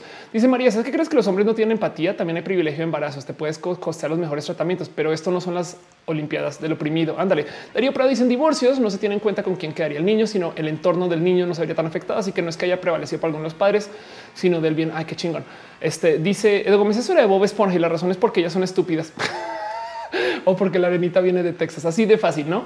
Este pues sí, eso pasa. Eso me pasa por ser una persona ardilla. Soy ardilla. Es como hoy me tuiteó Maur G1, Maur Rivero, el este, este, un youtuber que hace no y me dice eres ardilla y yo no sé de qué hablas, no sé qué hablas. No, no, yo, yo no sé qué hablas. No, no, no tengo. No. en fin, pues bueno, eso quería platicar un poco con ustedes, ver cómo se sienten ustedes. Quería leerles a ustedes esto que le escribí a las mujeres. Tengo un tema raro como en el corazón que todavía no solo fue suficiente con escribirlo, redactarlo, sino que dije, güey, lo voy a publicar en un hilo y me di todo el día para pensar dónde está mi corazón con esto. Y me encontré justo con, aunque pues en últimas, miren, eh, este tema en particular eh, me va a seguir por mucho tiempo, porque no es la última vez que me tengo que enfrentar a feministas, sobre todo em, académicas, que está bien, pero que eh, va a tener que argumentar bien el por qué de conmigo y por qué de las mujeres trans y, por dónde va, se va a solucionar esto. Mi opinión por ahorita es pinches viejas, güey. Perdón, vayan a perseguir donde hay daño. no, este no, o sea, no puede ser que eh, decía al Coris con, mucho cariño en Twitter. Es más, vamos a, buscar. Bueno, decía al Coris con mucho cariño. Se requiere de tener una frente demasiado gruesa para llamar a Ofelia misógina. Yo puedo admitir que puedo ser accidentalmente misógina. Evidentemente no está en, lo mío eh, odiar a la mujer o como decía yo, y también de broma. Em, ¿Qué más feminista que eliminar a un hombre de la faz del planeta y traer a una mujer? Eso hice yo legalmente en dos países. ¿eh? O sea, en dos países, en dos países eliminé un hombre y traje una mujer a cambio. No, entonces a ver quién es más feminista. No, pues bueno, el caso, todo eso estaba ahí. Este eh, y en eso, pues justo vamos a tener una cantidad de, temas en particular. Hay una nota, de hecho, que sabes que eh, está para ciencia, pero me la acaba de compartir Daniel Altamirano. A ver, la, la busco. A ver, la busco, la busco, la busco, la busco, la busco. No, eh. voy, a, voy a usar tu link entonces. Ah, viste esta nota. Entonces, esto también está pasando ahorita. Em, así que sí, pues sí, eh, yo creo que la conclusión de todo esto es si, si el show pasado hablé de cómo, o el antepasado, perdón, o hace dos, hablé de cómo los conservadores no están listos para el futuro porque están considerando temas que en últimas uh, ya se están haciendo desde hace rato. Em, la ciencia que viene nos va a llevar a discutir cosas aún más de fondo y tenemos que estar muy listos para, hablar esto con una mente muy abierta. Esa es una nota que comparte Daniel Altamirano que me pasaron varias veces en redes sociales, pero pues sí, también justo resulta que eh, publicaron, mírenme a los ojos, publicaron, porque esto claramente ya se había hecho antes, ¿ok? Esta tecnología existe desde hace años, pero ya lo publicaron. Publicaron que nacen los primeros bebés con genética editada. Ok, guárdense eso en el corazón. Yo lo puse en Twitter como vámonos hacia Gataca. Aquí arranca todo. Mm, este y, eso yo creo que es algo que puede ser parte de nuestro futuro. Entonces, el problema de editar genes, primero que todo, tengan en cuenta que la tecnología existe, eh, pero el cuento es estos dos bebés fueron editados genéticamente según para crear una nueva raza de niños que son inmunes al VIH. Eh, que me parece, primero que todo, espectacular que se pueda hacer desde lado de la ciencia. Segundo, qué miedo. Tercero, hay un tema con el editar la genética que yo creo que se demuestra irónicamente con más precisión en Jurassic Park, la nueva. Em, no la nueva nueva, sino el remake, o sea, en Jurassic World, donde crean a una bestia, literal una bestia que se llama eh, Indominus Rex. Y el cuento es el siguiente. nos vamos a googlear Indominus Rex. Em, no es que esté diciendo que estos bebés vayan a crecer para ser Indominus Rex, que sería espectacular, espectacular. Este, pero el cuento es que crean un animal que es una mezcla de todo lo peligroso. No es un T-Rex, pero tiene y lo describe en algún momento. No, pero pues también tiene es este Indominus. Este sí está parado ahí en el fondo. Exacto. Si es un T-Rex, pero tiene la cabeza con estas muestras, pero tiene picos, púas. Este no es como básicamente por algún motivo el T-Rex de siempre ya no daba miedo. Entonces hagamos un T-Rex más T-Rex y así las cosas. Indominus, de hecho, es inmenso.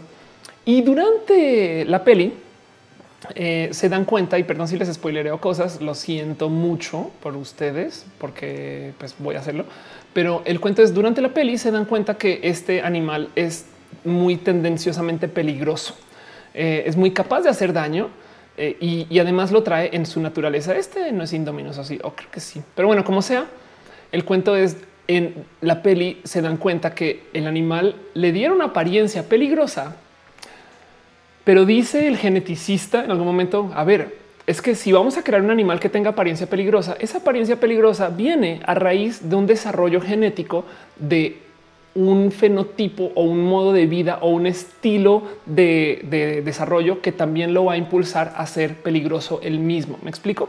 Es como no, no si, si tu raza, tu especie, tu forma, tu cuerpo es de una persona muy acorpada, pues es porque a lo largo de tu desarrollo eh, pues claramente se necesitó de que fueras una persona que haga uso de esos músculos, no es de agrapa. No solo puedes darle el look a alguien de algo sin que algo por allá atrás se modifique y no te des cuenta.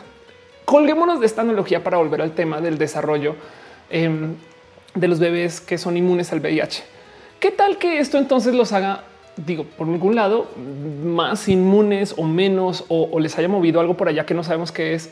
Y el tema es, hay que experimentar con esto, digamos, pero entonces el problema es que con qué corazón dices tú, uy, no, estos bebés que justo nacieron inmunes a todas las alergias, resulta que también por algún motivo tienen este, una incapacidad de mantener oxígeno en sus pulmones. Entonces creas una monstruosidad que vas a tener que asesinar. Entonces estás literal jugando con vidas. ¿Hace sentido? Bueno, del otro lado hubo un caso en particular de una persona que modificó su genética en un live stream usando la misma tecnología CRISPR Em, y creo que ese güey no vive ahorita, pero porque lleva una vida muy peligrosa, muy irrelacionado a su experimento con CRISPR. Y entonces la gente está modificando su genética cuando si la modificas de adulto, pues implica que lo que crezcas de ahí será con esa nueva genética. ¿Por qué importa todo esto? Porque el modificar la genética implica que no solo son cambios locales para ti. Una cosa es, oye, mi mamá se operó la nariz, pero sus hijos nacen todavía narizones. Otra cosa es mi mamá se operó, la, se cambió la genética para tener nariz delgada y ahora todas las personas que procreen y que lleven esa genética siempre y cuando sea dominante van a llevar esa nueva nariz. Hace sentido. O sea, te tienes que adueñar de la responsabilidad de ti y de lo que venga de esa genética que crees, no? Así que em, es un tema muy complejo porque es literal jugarle al perdón, vergas. Dice Daniel Tamirán, un doctor de la facultad siempre nos dice que en México aún estamos preparados para esas cosas de la ingeniería genética en cierta parte por la sociedad conservadora mayoritariamente católica. De acuerdo. Y vaya pues que también resulta que hay personas dentro de los activismos que tampoco están listos para esto. Es que eso fue como mi realización con esta discusión es wow, nunca pensé que personas que además que suele ser que muchas mujeres de los feminismos, sobre todo cuando son radicales, están atados a eh, un buen análisis o, academia, o por lo menos no, no, yo leí esto, yo leí aquello y eso fue lo que me radicalizó, pero no están dispuestas a entender que también esta ciencia va a llevarnos a esas cosas raras, no? Entonces, en un caso extremo, podemos nosotros tener un útero impreso en 3D a base de código genético de una mujer cisgénero que ya no vive, em, que se le implantó a un hombre. Ese hombre dio a luz a un bebé y entonces ahora el hombre justo quiere pelear por su derecho de aborto este, qué pedo, no? Em, o sea, que, eh, me gustaría ver si hay activistas que dicen eh, si eso se debe, no se debe, si es un problema feminista o si es un problema de reproducción. No, no hace sentido ese tipo de cosas. Dice Monserrat Moratomaterra vivir en un mundo feliz, corre por su soma. Eso. Eh, Dice ese tipo de ediciones se alcanzan a manifestar mientras está en vida. Sí, de hecho, bueno, todo depende de, de, de qué modifiques, no? El tema es si ya eres una persona formada, pues evidentemente, aunque modifiques la genética que responde a lo que puede ser la formación del color de tus ojos, pues tus ojos ya están hechos. Entonces, pues ni modo, no? Pero si, si lo haces con una etapa lo suficientemente temprano, pues en este caso supongo que este, esto es algo pues, que se podría hacer antes de nacer, pues capaz sí, sí se puede hacer el cambio. Y el tema es que para rematar la ciencia de qué modificar, cuándo y dónde, em, se hace por base de ciencia estadística. Em, es más, va a buscar genome eh, missing pairs, a ver si lo encuentro. Eh, porque luego el mero... Eh, ok, aquí está. Luego el mero análisis del genoma, que básicamente es el tomamos un ser humano y entonces hicimos un mapa completo de todo su código genético y tenemos ahora un genoma que de por sí siempre me pareció un poco raro, no? Es, tienes tú a una persona y esa persona representa toda la humanidad. No mames, güey. Em, evidentemente eh, evita, eh, no sé, deja de lado toda la diversidad. Pero bueno, como sea, em, hace nada, hace nada, literal, eso es el 19 de noviembre, se topan con que de ese esa referencia del genoma, faltan 300 millones de bits de ADN, porque si vas y miras a otros especímenes y si vas y tomas otros genomas, pues resulta que la cantidad de información es diferente. Así de fácil, así de fácil. Em, dice Enrique acá la, la, manipulación genética es un tipo de eugenesia. Ándale. Dice la locomotora hasta mañana. A Morts hasta mañana. Edwin B dice la razón por la cual las TERF sienten desprecios a la sociedad comunidad trans es porque para ellas la opresión patriarcal no está divorciada con sus cuerpos sexuados de mujer. Sí, que es una posición más o menos misógina. No para ellas, la, para ellas la mujer es la vagina que es exactamente lo mismo que dice el misógino. No la mujer vale solo porque tiene vagina. No es un poco, pero bueno, Em, como sea, las mujeres TERF están ahí y yo necesito hacer una paz con eso. Em, entonces, por eso es que me acerqué a decirles, pues aquí estoy, eh, platiquemos. Em, y como sea el punto es para volver a, para volver a esta, esta plática, hay mucho acerca de, el editar esta genética que se cuelga del, pues sí, es que hicimos este análisis estadístico y nos dimos cuenta que en la mayoría de los casos las personas que tienen VIH también tienen más o menos esta genética, pero tenemos toda esta información acá que no sabemos qué significa ni sabemos qué bien, que puede ser memoria genética, tenemos toda esta información acá que puede ser hecha, eh, que puede ser código de sobra o que puede ser códigos escalafón para construir cosas que ahora necesitamos guardar acá y que luego se vuelve. No, hay tantas cosas acá que tampoco sabemos bien. Y el único modo eh, de, saber realmente qué lleva a dónde es eh, apagando y prendiendo cosas, no? O mirando a muchas, tomando muchas muestras y diciendo, pues todas las personas que tienen una propensidad al miedo eh, tienen esta expresión genética, ergo, eso es el gen del miedo. Pero por eso es que no se puede, porque la, porque la propensidad al miedo, que de paso es lo que pasa cuando tienes genética, es que, que, lleve alguna cosa. No es que lo vayas a tener, sino que eres más, más propenso a tenerlo. No, tu vida capaz te puede formar de tal modo que tú eres una persona que vive con miedo, pero que le enfrenta también, que tú te vuelves una forma de campeón o algo así. No hace sentido. Entonces, eso también eh, puede ser tema. Dice Monserrat Morato: No quiero que mi genética acabe en epsilones. ¿Puedo empezar a defender ese derecho? Puedes. Eh, dice Mariana Barreto: Con el color de los ojos sí sería como imposible, pero en el color de cabello, teniendo en cuenta que se regenera, se podría cambiar. Creo que sí. Es buena pregunta. ¿eh? Em, es una muy buena pregunta. Pues el punto es esto va a seguir sucediendo. Así que miren, dejemos de lado toda la plática del, vientre subrogado, del rentar una panza. Hay tantas cosas que vienen que se va a poner mucho más complejo este debate. Eh, y definitivamente creo que la solución a este desmadre va a ser, eh, pues por un lado, tener en cuenta que sí hay personas que sí quieren eliminar su útero. Me decía Noelia en algún momento que hay un procedimiento que se le lleva a algunas mujeres donde por mero riesgo de cáncer literal se extirpan el útero cuando llegan a cierta edad. Mira, ya no vas a tener bebés, güey, ya quítate eso por si acaso. No em, una histerectomía, no es, plan, o sea, es muy estándar, no? ¿Cómo a qué edad? 40 mujeres premenopáusicas que igual les dicen ya, no vas a tener, ya segura que no vas a tener bebés. Ok, listo, perfecto. Entonces desactivemos eso solo por si acaso, no? Es más fácil en posmenopáusicas. Es más fácil en posmenopáusicas, claro. Pues bueno, entonces eso eh, y, considerar que pues hay un mercado para eh, esos úteros inusados, no?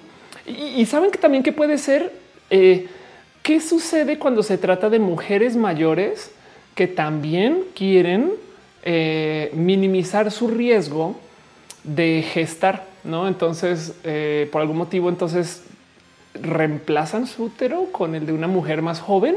En fin, todo eso hay que discutir, tener, saber qué va a pasar.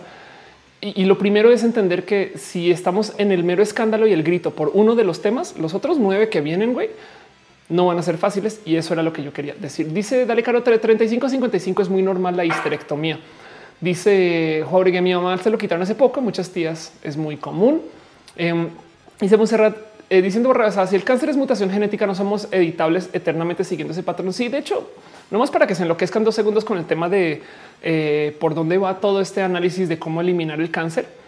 Si tú logras, eh, es que piensen en esto, parte de la inversión del por qué queremos acabar con el cáncer, aparte de preservar la vida y que cuando se dice cáncer hay tantas cosas en la vida que son cáncer, no que se les acuñó esa condición que por eso es que es tan difícil de curar, porque es como curar 37 cosas diferentes con métodos diferentes en partes diferentes del cuerpo y después decir soy la cura de todos los cánceres. Pues no.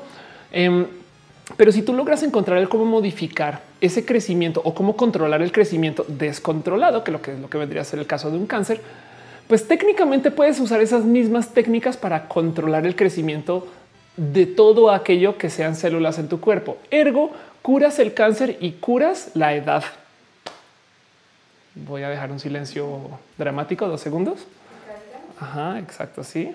No más para que para que tengan eso, eso presente. Es, es el momento que podamos dominar el cáncer de tal modo que puedas decir no, yo quiero apagar este tumor. También vas a poder de cierto modo quizás decelerar o de plano apagar el crecimiento de tu páncreas, riñón, estómago, piel. Sí, sí, exacto. Entonces ya eh, de cierto modo que eh, lo complejo de, de eliminar el cáncer es que es muy difícil hacer algo que asesine los crecimientos descontrolados porque la decisión de controlado y descontrolado es un poco arbitraria desde lo biológico, no? Pero bueno, dice Gómez R. Bueno, en SCOM estamos haciendo un código que prácticamente le da una genética a un determinado programa que de manera segura hereda parte de su genética programas posteriores evolucionados a base de él. Con ello, prácticamente es imposible hacer piratería, pues siempre estará el gen original. Es bastante interesante. Con una parte de la humanidad trata de poner genética que no se pueda cambiar inteligencia artificial y otra parte cambiar nuestra genética. Ándale, exacto. Dice Dalicaro, empieza a estudiar cómo frenar el, envejecimiento de las celucas. Ay, dice Saiduram que le gusta cuando uso escote. dice este Enrique acá, yo quiero dientes nuevos y páncreas. Déjame decirte que crecer dientes nuevos a base de células tuyas es fácil. El R. Mikan dice pues, luego que te los implanten, eso es otro pedo. El R. Mikan dice, pues yo tengo tremenda herencia de cáncer de seno y quiero quitarme los míos, pero más que deseo sentir la euforia de género que eso me daría por prevenir cáncer. Bueno, te digo algo bien que puedes extirpar lo que tengas en senos y luego reemplazar este, con implantes. Esa ciencia existe ya, em, no va a ser barata y es lo más transhumano que hay. No? Ah, lo hizo, sí, es Angelina Jolie. Sí, se quitó sus senos y se puso implantes. No manches, qué chingón que es la raza humana, güey. Sí, es como yo ponía en Twitter el otro día justo un comentario que me dio sobre Joffre, mi amiga trans, que vio y de paso muy mal, le tengo mucho cariño. Em, que me decía, claro, cuando yo decidí hacerme mujer siendo mujer trans, descubrí que todo de la mujer es puesto, todo, sí, no, porque la mujer es te pones pestañas, implantes, te pones extensiones, te pones boobs, nalgas, este, luego te pones tacones, no todo, todo es ponerte, no todo son cosas con las que no naces. Este, y encima de eso maquillaje, no? Entonces, eh, muy divertido ese apunte. Y sí, pues es como qué cagado, no como, como somos, pero sí, bien, bien que puedes reemplazar partes tuyas con cyborg partes y pues así las cosas. En fin, bueno, dice Marco el de ir de Lomonilla. Eh, ¿Qué plan estamos viendo el cáncer? Quiero saber del VIH. Em, del, de lo que está hablando ahorita, no de este el tema de, de, justo de que están modificados para eso. Entonces, pues a ver qué pasa con esos bebés creciendo. Y de nuevo, solo tengan en cuenta que si estamos llegando a ver esto y a leer esto hasta ahorita, claramente es porque esto ya sucedió y ya se publicó y ya se dijo eh, y hasta ahora nos enteramos. Entonces, pues bueno, nomás cierro el tema con esta imagen nuevamente que le tengo mucho cariño. Gracias, Sauria, por enviarla. Eh, todo lo que digo es, miren, pueden llorar, patalear, gritar, quejarse, pueden decir lo que quieran estas mujeres TERF. Pues yo sigo Y del otro lado, yo también puedo llorar, patalear, quejarme y decir lo que sea ellas ahí siguen. Entonces tenemos que encontrar un momento donde eh, por lo menos negociemos nuestras diferencias, porque no se vale que estemos peleando entre nosotros cuando tenemos un problema muy cabrón por fuera de lo nuestro. Pero bueno, en fin, dice María, we're all born naked and the rest is drag. Exacto. Pues bueno, con eso cierro este tema nomás. Eso es lo que yo tenía aquí en este el título. Eh, quería nomás para recalcar un poco, hablar acerca de lo que es tener familia cuando eres una persona de la divergencia. Tener familia siendo una persona LGBT es una rara, eh, es un raro emprendimiento. Imagínense esto. Consideremos todas estas situaciones en la cultura del chico gay. es muy común no asentarte a hacer familia, no? Sobre todo si los jóvenes ahorita, como que los mayores ya tienen más anotado esta heteronorma y buscan y quieren estar con alguien y todavía es problema porque la verdad es que la cultura de Grinder se tomó el mundo gay y, luego del otro lado entiendo un poquito, no es ese amor libre. Entonces, con, lo que la, cantidad de chicos gay que conozco que pierden control de güey, es que quiero estar con alguien, pero todo el mundo solo quiere acostón, güey. Pero del otro lado, eso también está pasando en el mundo heterosexual, no? Pero entonces, cuando tú estás en la diversidad, no sabes si vas a poder adoptar, no sabes a duras penas si te vas a poder casar, eh, no a duras penas sabes si vas a poder ser. Y para rematar, hay algo que pasa en la vida de la diversidad, que es que pues si te tomó 15 años salir del closet, 20 años salir del closet, entonces tu vida va como con atraso. Y, ergo te estás enfrentando con cosas que muchas personas vieron a los 20 y tú a los 30, ¿no? Entonces habrá quien dice, no, yo primero quiero ver esto aquí y luego no. Así que quería platicar un poquito con eso ustedes, recordarles, es más, voy a poner esta gráfica, recordarles que más que comprobado, hay muchos modos de tener familias. Hay 11 diferentes tipos mayoritarios de familia. Entonces, de nuevo, gente, gente del Frente Nacional por la Familia, por favor, no, porque una de las cosas que me divierte mucho del Frente Nacional por la Familia es que defienden este tipo de familia, papá, mamá, hijos. Entonces, si tú eres una familia unipersonal, según ellos, no eres familia. Fin. Si, si tú eres una mamá que viuda, güey, ya no estás en familia. Eso me parece muy cafre, con todo perdón. Pero luego el otro lado es que ellos consideran que son el mejor acuerdo. Y la verdad es que las familias este, heterosexuales no son exactamente, por lo menos estadísticamente hablando, la mejor muestra de estabilidad, no sobre todo viendo la cantidad de divorcios que hay. Así que todos estamos en este desmadre de que todo es una locura y es muy complejo y quería platicarlo con ustedes. No dice eh, Chris Miau, herencia de su mamá que murió cuando era muy joven. Eh, como Angelina tiene 8 mil hijos. Si tiene 8 mil hijos, ¿eh? decidió operarse. Dice Estefanía Paranoia, yo quiero tomar hormonas para que me crezcan las boobs, pero me da miedo. ¿Eres trans? Este se puede hacer con cuidado, aunque la verdad es que en últimas recomiendo implantes en vez de las hormonas y solamente es por ese fin eh, este, de, lo que es lo vanidoso. Es porque los implantes son bastante más uno em, accesibles. Ahí donde lo ves, eh, digo, porque hay una cantidad ridícula de doctores que lo hacen. Se hace hace mucho tiempo. Hay mucha ciencia detrás de esto y encima de eso es más inmediato. güey. Es literal. Vas, pagas una semana, te las ponen casi, casi y luego ya tienes bus y listo. Pues lo demás es lidiar con eso. En fin, dice María Carlos, eh, tengo perrijos y gatijos. Pum, Frente Nacional. Y Dragon Trio dice Lilo Stitch son un ejemplo de familia junto con su hermana. Sí, de hecho, justo yo por eso puse a Stitch en el, en el, en el thumbnail de este video, porque sí, como que también familia es donde está el corazón, no? Sí. Ese corazoncito. Daxter Fuck dice para la desgracia, una de mis compañeras de la prepa es el frente de la familia y según estudio ciencias de la familia en la Ibero. Ándale. Daniel Tamirano, pues yo todo lo que tengo que decir de estas personas TERF o de estas personas ergo ultra conservadoras que curiosamente deberían de estar en, en fin, este es que la vida es larga. Entonces, bien, yo viví en Boca Ratón de paso. Eh, Boca Ratón, Florida. ¿Por qué Ofelia es como es? Eh, yo creo que no saben el impacto que tuvo en mi formación vivir en Boca Ratón. Boca Ratón es este lugar em, que está en la Florida. Acá fue donde yo fui a estudiar cuando estaba estudiando física. Eh, nomás para darles una idea, voy a poner un marcador ahí como al azar. A ver, ahí está. Agarremos un marcador. Bueno, en fin, si le damos zoom out, este ahí está Boca Ratón, ok, muy al norte de la Florida. Eh, y es un lugar donde muchas personas de la edad adulta mayor se van a retirar. Ok, entonces em, fue muy divertido vivir en Boca Ratón. Yo creo que he esta historia muchas veces, pero pues como mucha gente se va a retirar, eh, entonces eh, te topas con personas pues, que son muy mayores. ¿no? En mi edificio en particular, yo era la única persona menor de, creo que si mal recuerdo, como 65 en mi edificio. Y los de 65 eran los jovencitos pasaban muchas cosas raras, pero por ejemplo, este tipo de cosas era muy normal. Eh, de repente en la mañana, domingo a las 7 de la mañana, ya estaban ellos y salían a trotar y llevaban vidas muy activas y solían ser personas que se daban este tipo de vida. Ok. Eso me cambió un chingo porque además yo justo era mayor de edad en Colombia y cuando fui a vivir a Boca Ratón resulté ser menor de edad. Entonces ahora pasé a ser la persona con menos disposición de ir a fiestas y demás en mi plena época universitaria. Entonces mi vida en Boca Ratón me formó alrededor del pensar cómo y para dónde este y en, sentar un poquito el, lo bonito que es la senectud ¿no? Y, toparse con lo bonito que es la alta edad y, todo esto. Y, una de las cosas que también recuerdo mucho de mi vida allá, por fuera de, porque a veces me siento a pensar cómo era con ellos, ¿no? La verdad es que me sí, sí puedo decir que fueron personas que me causaron un alto nivel de influencia, sobre todo porque muchas de estas personas, ahora que lo pienso, igual y ya no viven. Güey. Era muy normal que en el elevador, por ejemplo, había una hojita que decía hoy ya no está con nosotros, tal, tal, tal, no? Y, y la hojita está permanentemente puesta, solamente cambiaban los nombres, era rudo.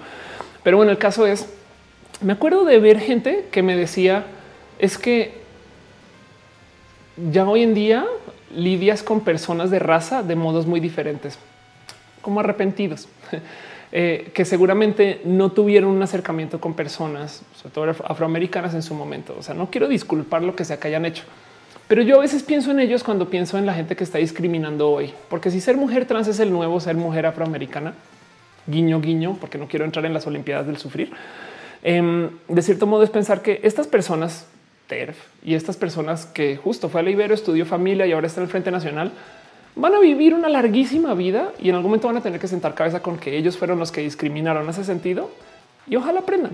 Pero bueno, en fin, todo eso fue un modo muy largo para llegar este eh, al por qué este tipo de cosas me impactan. Dice Mil Dragon Trilo, llega Chabelo y dice: Ah, mira la juventud de Boca Ratón. Taburak dice cuándo retomarás el tema de la comunidad LGBT, la tercera edad, la prevención familiar? Parece ser algo omitido esa sección de la población. Sí, ¿eh? Em, de hecho, fíjate que es, muy complejo considerar el qué es ser una persona trans mayor. Yo creo que el caso así como más visible en México, hay dos casos muy bonitos en México. Em, este vamos a ver si lo encuentro. Eh, LGBT. Este es el, más sonado de todos. Eh, no más, yo creo que lo hemos mostrado varias veces, pero pues aquí está, no?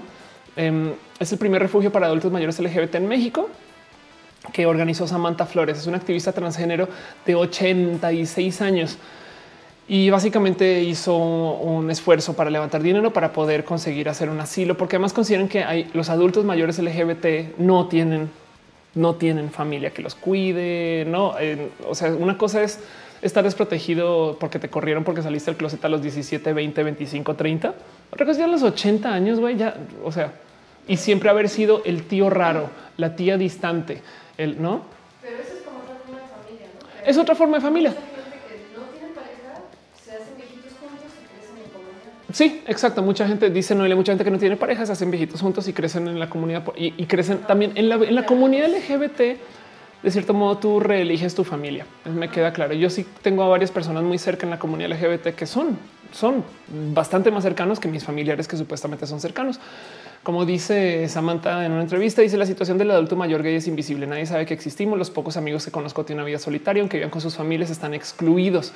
Cuando llego a mi casa, meto la llave en la cerradura, digo que feliz que yo esté en mi casa, yo estoy en mi hogar, me siento protegida, pero muchos adultos mayores tienen familia, pero están desprotegidos y el adulto mayor gay es invisible, no tiene ninguna ayuda, está solo.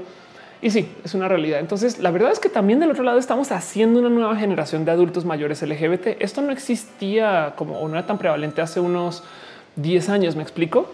Em, hay otro caso en particular que me parece también muy bonito de presentar, que es Felicia a Felicia Garza. Este que para los que no conocen o no saben, em, este aquí está Felicia Garza. Qué cagado que como la, tilda de Felipe Gil a Felicia Garza, la Caitlyn Jenner mexicana. La cantante y compositora se ha convertido en el rostro más visible para la comunidad transgénero de México. Pues qué chingón. Em, y, miren, se pone y sonríe nerviosa. Oigan, que de paso hay mucho de mi look eh, que no les voy a mentir. A veces yo pienso en qué se pondría Felicia. No les miento, es una persona que trae mucha clase. Tengan en cuenta que esta es una mujer trans de 74 años y así se vio saliendo de su transismo. ¿Me explico? O sea, consideren algo más bonito. Consideren, tienen un abuelo ok, de 70 años, ¿qué tal que de repente, o sea, todavía puede transicionar y decir, no, yo soy tu abuela? y Felicia es espectacular, es una persona que la lleva muy bonito y demás. Este, mm, pero bueno, eso lo digo justo porque esta historia también está muy presente. Felicia, pues acá, como dice, no tiene 74 años. Hace una se llama Felipe Gil, es el rostro más visible de la comunidad transgénero en México. Escribió decenas de canciones, se convirtió en éxitos. Luego grabó ahí un micro documental desde que salí. La historia de Felicia también me parece súper divertida. Pero pues es eso, es considerar que estamos creando estas historias hasta ahora, ¿no? Dice Amarroz, una ardilla en boca ratón. Entonces, pues eso, Kino Queer dice que Feliz es súper guapa. Sí, es guapísima. Y, les voy a decir algo de nuevo. No tenemos 10 años de Felicia. ¿eh? Ojalá sí. Conozco mujeres que ya no van por sus 100 años, no? Pero acuérdense que Felicia está pasando por el estrés de la transición a sus 74. Ojalá sí. Pues no tenemos 30 años de Felicia, ¿no? Entonces eso, eso es como que hay que considerar qué tipo de vida se va a llevar, ¿no? Si, si la media de la vida trans eh, de la mujer trans en México es de 35, una estadística que se repite mucho, me gustaría pensar que nosotros y nosotros estamos extendiendo esa estadística por primera vez. Soy muy optimista con eso y a veces pienso igual y nosotros vamos a ser la primera generación que va a llevar esa estadística más cerca a la normalidad, em, porque somos muchas y nos estamos viviendo en público y nos estamos cuidando más y tenemos acceso a mucha más medicina, ciencia y familia. Eh, y, estamos viviendo de modos que hace 20, 30 años simplemente no sucedía. Entonces lo más probable es que empujemos esa estadística para arriba.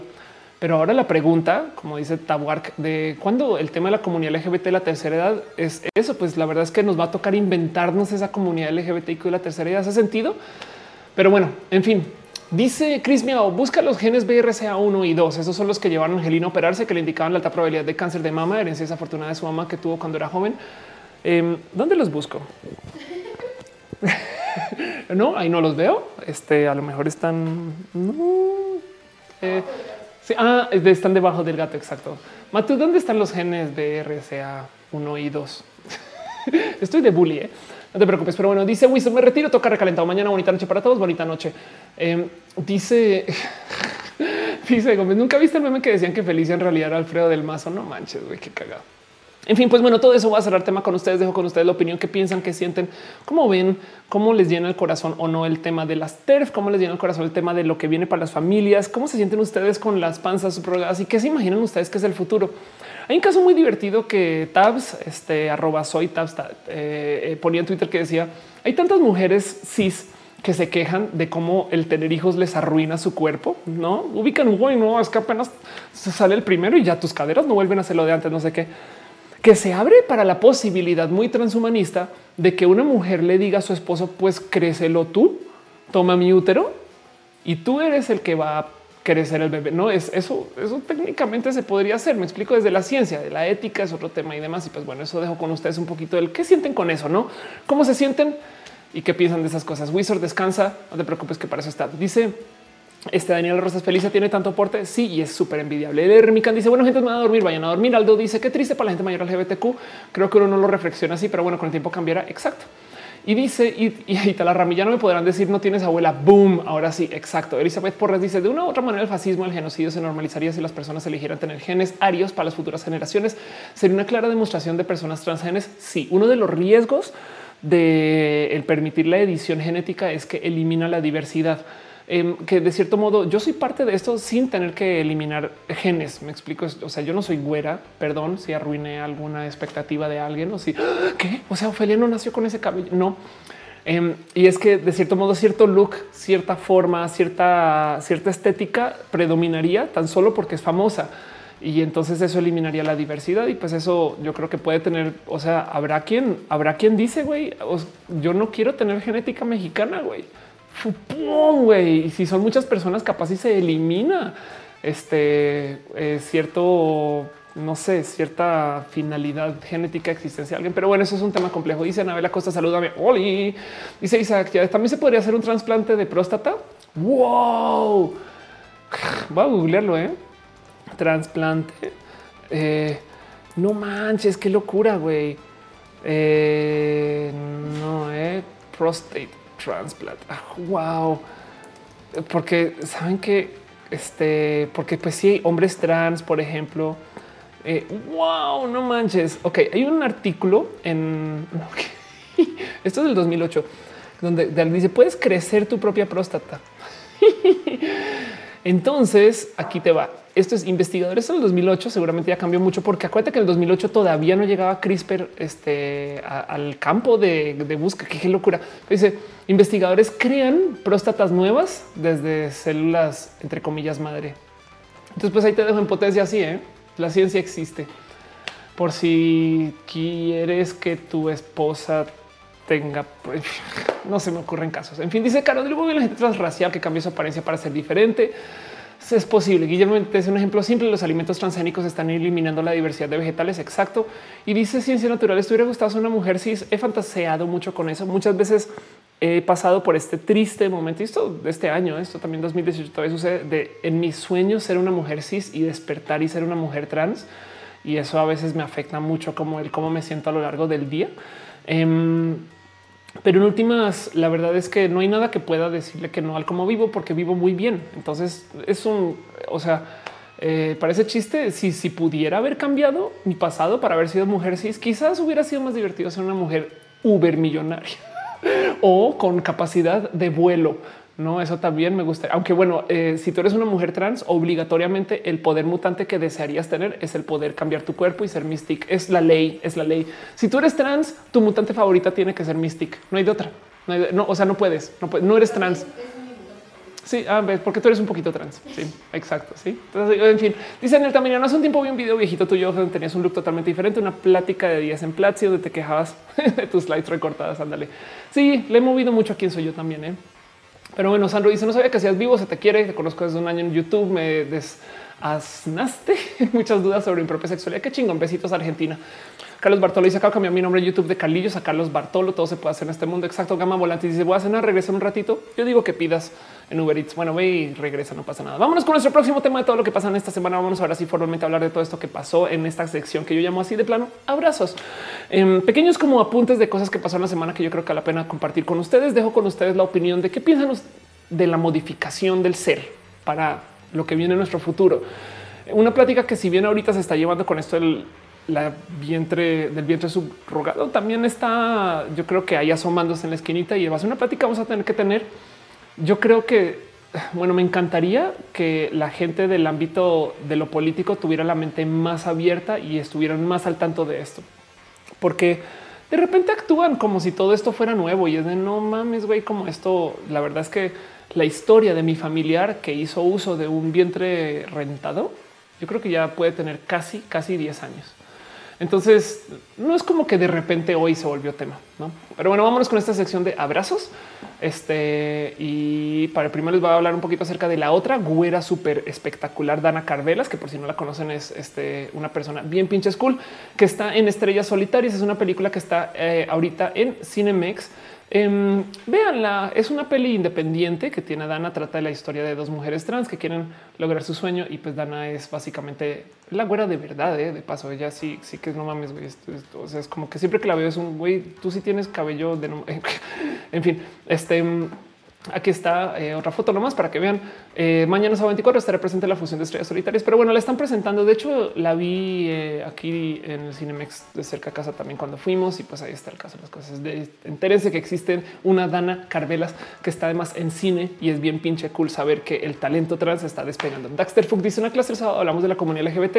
Puse en el video de escándalo sobre la marcha. Ya había olvidado cuando eras roja. Yo a veces también qué cool.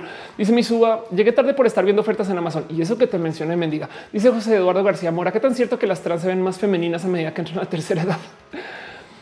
Uy, ok. Em, bueno, primero que todo, gracias Uva por estar acá. Justo levanté eh, tu comentario acerca del error en la Matrix, por eso te mencioné. Qué cool que eh, estés viendo ofertas. Yo también estaría haciendo lo mismo. Em, yo tengo una teoría acerca de lo que pasa con las señoras. Si es una teoría, me encantaría platicarlo con alguien que me pueda aterrizar esto un poco más. Pero como yo lo veo, cuando las mujeres cisgénero entran en menopausia, su cuerpo cambia su balance hormonal y generan, o por lo menos tienen más testosterona presente en sangre en como parte de su balance. Por eso, primero que todo, es que sienten ese como caloreo de tías, que de paso como mujer trans, tú también lo sientes cuando comienzas a tomar hormonas. No siempre, pero suele suceder. Y luego, em, por eso también comienzan ellas a masculinizar un poquito eh, su apariencia. Por ejemplo, bellito, cambio de voz, eh, cambio de calidad de piel y sobre todo cambio de calidad de cabello. Todo eso son señas estereotípicas de la testosteronización. Em, entonces, de cierto modo, son personas que naturalmente transicionan cuando entran a la menopausia por mero, digamos que por mera reorganización de su producción eh, de estrógenos versus lo que poseen en su cuerpo, lo que generan de testosterona. Entonces, eh, si tú piensas que una mujer trans también de mayor edad, de cierto modo, recibe poca respuesta de su cuerpo a los estrógenos, pues entonces como que se, se acercan mucho a lo que es ser una señora tía menopáusica, testosteronizada, que puede ser visto del otro lado, una persona que se le asignó hombre al nacer, que se testosteronizó toda su vida y ahora se está estrogenizando. Y a lo mejor por eso puede que exista un curioso y divertido overlap. Asimismo, los estándares de belleza de la mujer joven son muy culeros em, y bastante más estrictos que los estándares de belleza de la mujer mayor, que suele ser muy atados a la, entre comillas, masculinización o, la masculinización estereotípica de su presentación. Entiendes? Es que no quiero decir las mujeres mayores se parecen a los güeyes, pero entiendes cabello corto, más fácil de mantenerlo de cierto modo versus em, este versus el cabello, si quieres verlo em, de una persona eh, joven que lo tiene que tener ¿no? con cierta apariencia y más. O sea, puede ser bastante más fácil de llevar. Y asimismo, también la mera eh, forma de cómo viven estas mujeres, si quieres verlo eh, señoras, pues también puede ser muy similar a cómo viven unas mujeres trans. Entonces, todo eso hace overlap y a lo mejor por eso se podrían parecer, pero todo esto es literal hipótesis sin fundamentos, así que no sé absolutamente nada. Y así las cosas. Dice Luis, tú será por la testosterona que todas las señoras amigas de mi mamá me lanzan piropos y coquetean. Desearía que las jóvenes hagan eso. Yo creo que más bien tiene que ver con un tema de permisos. Eh, mira, la vida de la mujer adulta de hoy em, es ruda. La verdad es que de la joven también, pero mira, consideremos el de un, ¿por, qué? Porque un día alguien me decía las mujeres de las señoras de hoy son muy amargadas por esto de chiquitas no las dejan pasarla bien o no son tan libres como sus hermanos si las si los tienen, ¿no? En casa están encerradas, no las dejan salir. Ok. Entonces son de cierto modo súbditas de sus padres o sus madres. Bueno, también muchos niños, pero pues a los niños se les da bastante más libertad que a las niñas. Bueno, el caso es que entonces llegan al colegio, la escuela, eh, quizás hasta la universidad y ahora son súbditas de sus novios. Entonces, si están con sus novios, no, eh, este, entonces sus novios deciden con quién salen, con quién no, a veces con quién hablan. Eh, y es no, la neta, horrible. Y entonces luego después em, es posible, como suele suceder, pero digamos que no, capaz van y tienen una vida así como universitaria donde son quienes son por cómo son, pero eventualmente encuentran a alguien y se casan y ahora son súbditas de su esposo, güey, dentro de la heteronorma. Y luego, cuando tienen hijos, entonces ahora son personas que viven al son son de los hijos. Así que desde chiquitas hasta que tienen hijos, tan solo tuvieron tantitos añitos de poderse dar, de poderse dar gusto de ser quien soy dentro de una heteronorma, dentro de un esquema que puede ser eh, este, muy único para cierto tipo de mujeres, pero pues que sabemos que se da muy a menudo. Entonces, cuando salen de todo eso, cuando sus hijos ya se fueron de casa, cuando ya se divorcian de sus esposos, por primera vez están viviendo solas a sus términos, a su gusto, y digamos que en una situación dicen ahora quién soy, qué hago, cómo, y ahí es que comienzan a darse permisos de pues coquetimos. güey. Todo eso me lo inventé.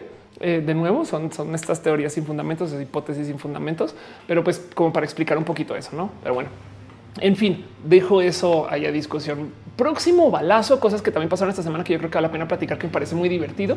Ya saben que a mí me encanta hablar acerca de cómo nos ven a nosotros los mexicanos en el exterior usando el tema de redes sociales. Esa es una noticia que me divirtió un chingo, un chingo. Em, que apareció en un foro en Reddit, eh, que no en un foro cualquiera, en el foro más grande a favor de Donald Trump, que se llama The Donald foro al cual yo estoy suscrito porque de vez en cuando eh, salen cosas que digo, pues sí, vale la pena verlo desde el punto de vista como la ve la gente ultra conservadora, pero está muy divertido porque hacen una publicación que dice, güey, hay una de estas personas que está en la caravana que tiene una playera que no solo dice chingue su madre Trump, sino también chingue su madre América. Ajá. Y, y entonces tú ves la foto y dice y el América. Entonces, primero que todo, esta playera es no dudo que es una playera broma hecha por este alguno de estos diseñadores broma tuiteros o no ese tipo de cosas.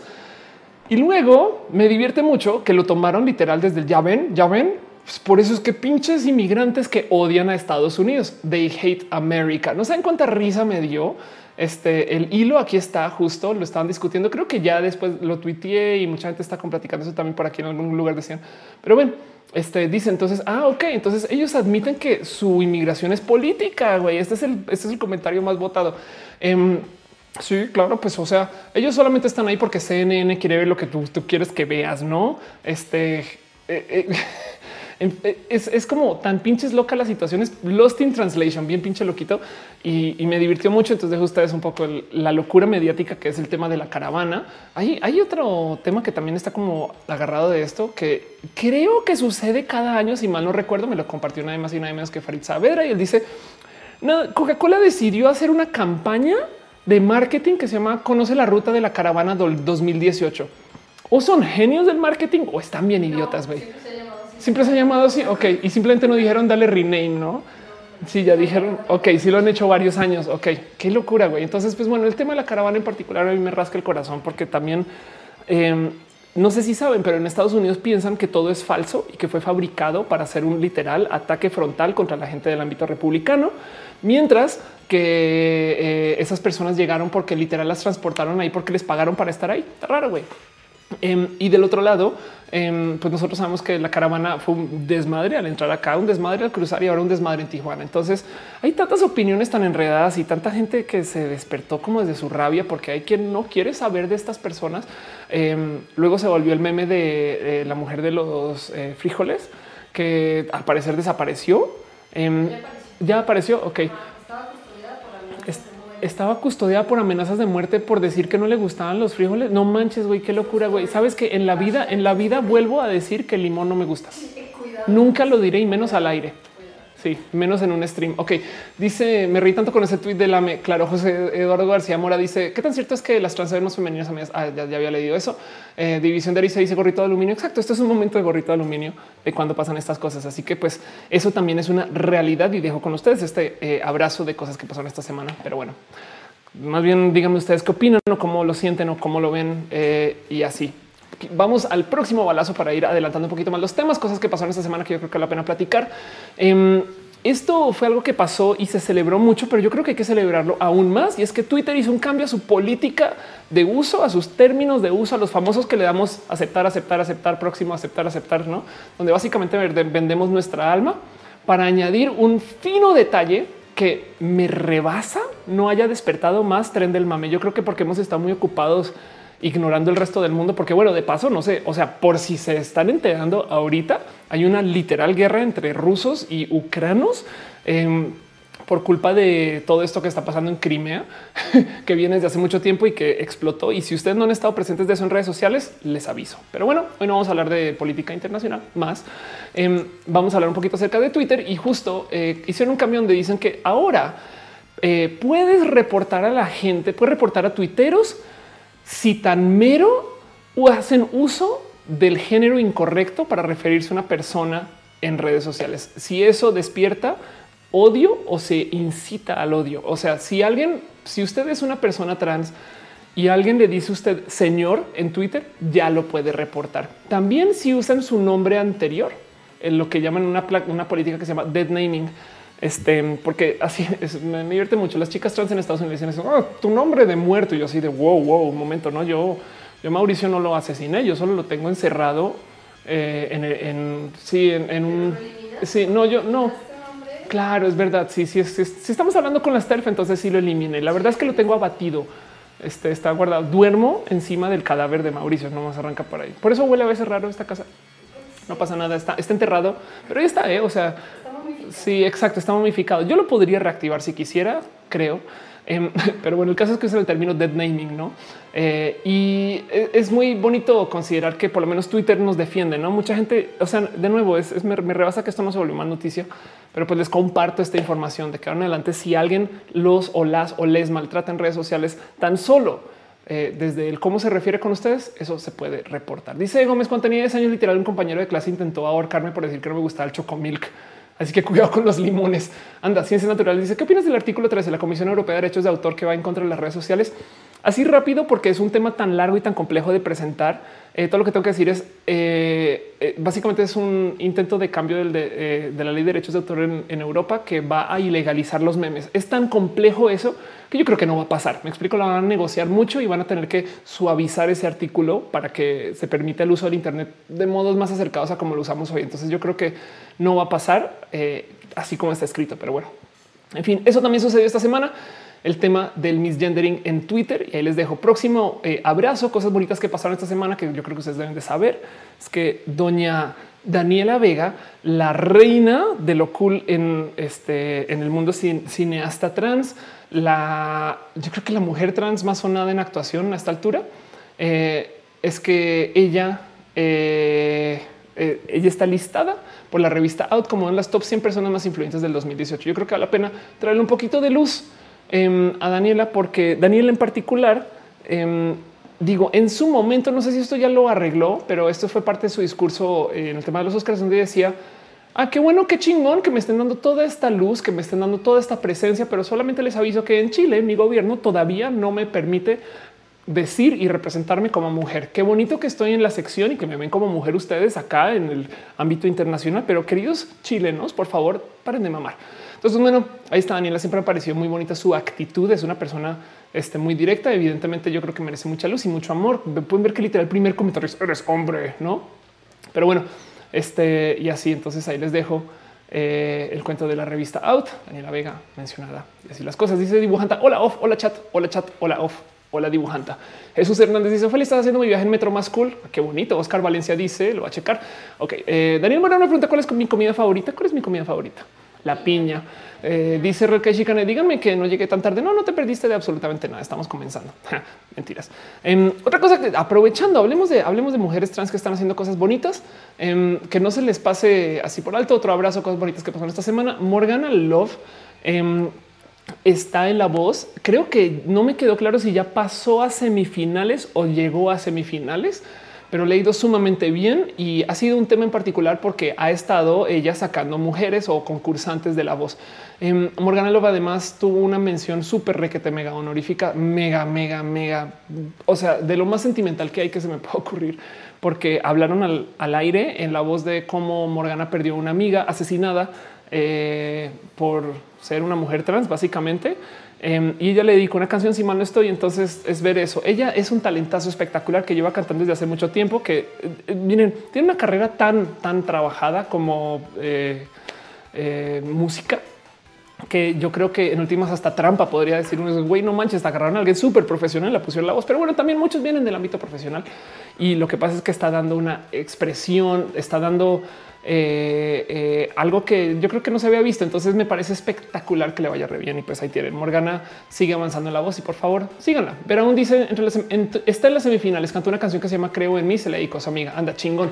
Alexa dice en Chile en los comentarios transfóbicos y homofóbicos solo por comentar contra Daniela Vega nos hicieron esperar. De acuerdo.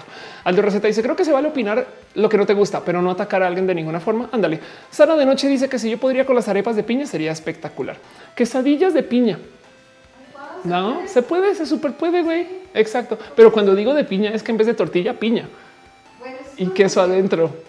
No, así una piña rebanada súper fina. Entonces puedes como enrollarlo un poquito. Ajá, y exacto. No estaría, no ven, ya ven, exacto. Todo eso lo, lo escucharon acá primero en roja, pero bueno. Próximo abrazo, cosas bonitas que pasaron esta semana que yo creo que ustedes deberían de saber. Eh, Lucía Rojas eh, nos habla acerca de Visible, guion bajo MX. Visible es una plataforma para visibilizar la violencia hacia la comunidad LGBTI hecha por Amicus, eh, este, que es una plataforma de derechos humanos. Y pues básicamente Visible es, como dice acá, una iniciativa para denunciar violencia y discriminación hacia personas LGBTQ en México. Entonces, no quiero clavarme más en solo decirles que esta plataforma existe. Búsquenla como visible guion bajo MX. Em, no, no es una plataforma bisexual, pero porque es visible. O sea, si fuera, si fuera invisible, entonces claro que es una plataforma para gente bisexual, no? Entonces, eh, ese chiste algún día alguien me va a regañar en público. Em, y entonces eso solo les quiero presentar que eso existe. Ojalá sirva por lo menos para levantar estadísticas de a quién están maltratando y demás. Recuerden que si les pasa algo, reporten. Recuerden que la CONAPRE está ahí para ustedes, la COPRE está ahí para ustedes. Eh, ténganlo en radar y solo les aviso que esto sucede, no? Pero bueno, dice Edgar Ricardo, vengo llegando. Qué rara vida sexual tienes. Dice el Alex, venden unas empanadas de piña y Filadelfia increíbles. Dice eh, Caro, son quesodillas de piña. Ándale. Turkey Clan dice guacala, qué rico. Y dice Abraham Blogs, qué onda? Ándale. Este, pues bueno, háganse cómodos los que están llegando. Hay sillas atrás donde se pueden sentar y este, recuerden que tienen que dejar un espacio de vez en cuando para sus amigos bisexuales, como las tres personas que están acá atrás que no pueden ver. Em, último abrazo, cosas que pasaron esta semana que yo creo que la pena que ustedes sepan que existe. Y es que em, por un lado, en un ejemplo súper espectacular de inclusión y por el otro lado, comprobando que los Simpsons no los ve absolutamente nadie, que necesitan temas controversiales, que me da un poco de rabia decir eso, me da así, ay, Ophelia, ¿por qué tienes que ser tan pinche sin? En fin, em, hice un episodio donde Homero hace drag para eh, reconquistar a March. Este eh, y entonces eh, todo esto se hizo en un episodio donde apareció RuPaul y donde se habló mucho acerca de lo LGBT, la inclusión y demás. No me parece espectacular. Como siempre, Los Simpsons sigue siendo un episodio, pero sigue siendo una serie con una cantidad ridícula de presencia. Entonces no voy a decirle que no a esta exposición. Es solo si ustedes no han estado viendo Los Simpsons en los últimos 30 años, como todos los seres humanos del mundo, em, pues entérense que esto sucedió, no? Pero bueno, Dice eh, Daniel Tamirano, yo que apenas iba a seguir a visibles, síguelos. Dice Joana Vilas Morgana Love, eh, siguen la voz, tiene posibilidades de ganar. Ojalá, ojalá yo me van a crecer con eso. Lalo dice no, Dios hizo al quesillo para estar con la tortilla, a la piña para alejarse de los derivados de harinas y de ahí lo que haga el humano no es de Dios, no es de Dios. Pero te digo algo, si alguien lo quiere hacer, yo lo tolero. Como ves, dice eh, Monserrat Muerto, pregunten antes de sentarse. Nos gusta la capa de invisibilidad. Nos gusta. Sí, exacto. Pregunten por favor, pregunten por favor y así las cosas. Pero bueno, eso es este eh, un poco eh, todo lo que tengo aquí en la sección de cosas que pasó en la semana. Dejo con ustedes un poquito del qué opinan, cómo se sienten, cómo lo ven, cómo están, eh, cómo les lleva su corazón esas cosas. Y vámonos ahora nomás a repasar un poquito qué pasó en Latinoamérica. También noticias de nuevo bajo calidad de abrazos y no. O sea, de nuevo, esto es yo dándome una vuelta por todo lo que pasa en los subreddits locales Em, de cada país y levantando las mejores noticias que tenga para eh, compartir. Este todo bien por allá, esperemos. Em, este y pues miren, nomás les quiero compartir más bien este hilo, este hilo, este hilo debería de ser hecho a esta altura libro. Güey, em, es un hilo que publica un usuario que es usuario ultra guion bajo basic, basic en mayúsculas. Esperemos que sea porque es alguna forma de programador, creería o no puede ser una persona súper básica. O sea, a mí yo, mira, yo siempre me voy con lo básico. Tú, no, mira, perdón, pero aquí en perra yo básica. Y entonces eh, el caso es, em, decide eh, Ultra Basic desmentir algunos mitos de la situación. Hace nada tuvo una curiosa plática con Noelia, como muchas que tenemos muchas veces, donde hablamos acerca de cómo nosotros y nosotras caemos mucho en los, eh, las burbujas por filtro. No, sí. Si, si ustedes en redes sociales creen que toda la gente es pro LGBT, les tengo una noticia. Si ustedes en redes sociales creen que toda la gente es de izquierda, les tengo una noticia y viceversa. No es siempre tengan presente que eh, lo que ven ustedes en redes sociales está hecho para que ustedes lo consuman y las redes sociales aprenden de ustedes. Entonces, si ustedes le dan clic o le comentan a la gente que es de izquierda, van a ver más comentarios o noticias o cosas de izquierda. Ese sentido. Entonces, esto pasa por un lado y por el otro lado también. Hay mucha gente muy de derecha que está convencida que la izquierda se acabó. Así, fin, eso es todo, porque si no, pues, o sea, yo todo lo que veo todos los días es que los de la izquierda son unos losers que ya se van a desaparecer en nada, no manches. Eso de cierto modo eh, se presenta más cuando vives en espacios donde hay como em, información que puede ser ofuscada, no? O sea, donde, donde hay información que en última sí se presta para que se interprete de modos diferentes. El caso es que en Venezuela, ahí donde lo ven, hay mucha gente que al parecer sí está muy convencida de que las cosas van más o menos bien y que lo complejo se da porque hay un cabal de medios que se encarga de hablar mal de Venezuela, pero realmente las cosas no son para nada como se presentan y eso me parece una locura. Em, pero bueno, entonces el caso es que Ultra Basic levanta justo eh, punto por punto de todas las cosas que se dicen que pasan o no pasan en Venezuela, que pueden ser mitos o no. Por ejemplo, número uno, Venezuela está mal por los bajos precios del petróleo.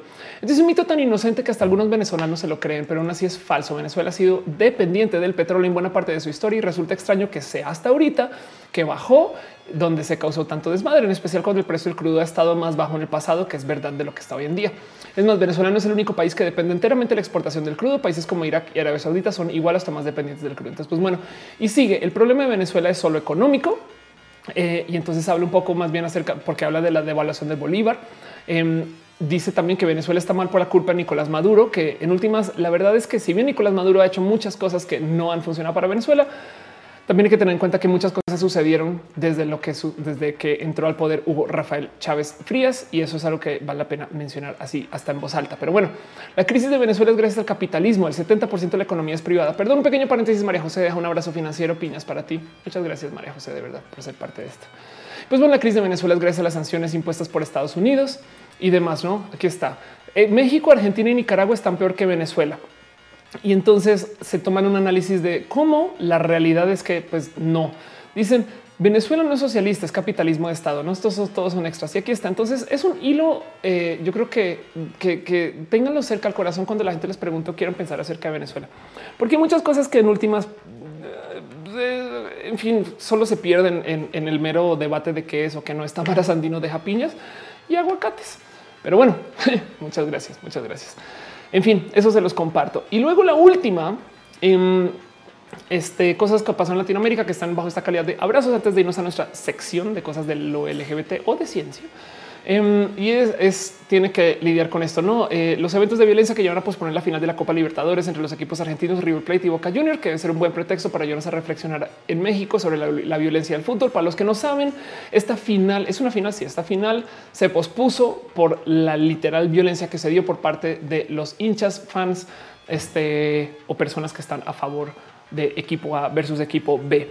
Eh, primero que todo, esto ya sucedió. Espero que se hayan enterado. Mucha gente lo había discutido. De hecho, Caro me dijo que lo había hablado en su stream. Si no empapense, entérense. Eh, hay mucho que hablar del tema de la violencia en general. José Manuel Espirosa, que le tengo mucho cariño al güero, este que dice que está trabajando en de México. Dice la violencia en el entorno del fútbol crece porque la violencia en la sociedad crece, se justifica y se normaliza, particularmente en el caso de México. Si bien es cierto que ni equipos, ni dueños, ni ligas, ni medios son culpables de la violencia en el fútbol, hoy sí son responsables de hacer todo lo que está en sus manos. Y pues podemos seguir con eso acerca de la Femex Food, la comunidad del fútbol mexicano, para ampliar su enfoque, rango, el tema del grito, de, el grito homofóbico. Es divertido porque no es broma. Yo sí vi a alguien decir, ya ven, es que los fans del foot se están poniendo agresivos porque ya no pueden decir puto en el estadio. Entonces ahora tienen que sacar su rabia en otro lugar. Es de no mames, güey. Es neta que tienen eso aquí. En fin, dice Caro que es tristillo que se haya cancelado. Anda, les quiero. Ahí dice Danny Troll. Hoy también hubo violencia en el borrego viudo. Ándale. Y fue por el foot. Qué cagado.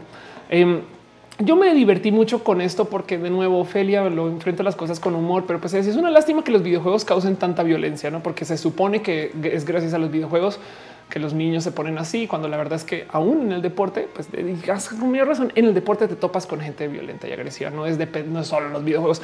Y el caso es, eh, yo levanto esto porque hay un mame en particular que les quiero presentar. Entonces, esto no tiene nada que ver con eh, el hecho de, la noticia del foot o sí, pero no sé si ustedes ubican que hay en el obelisco. Nos vamos a buscar obelisco. ¿Tiene algún nombre el obelisco? Obelisco, obelisco Buenos Aires, no? Este el obelisco que miren es básicamente el indicador de que estás, eh, estás en la tierra de Johnny Sean.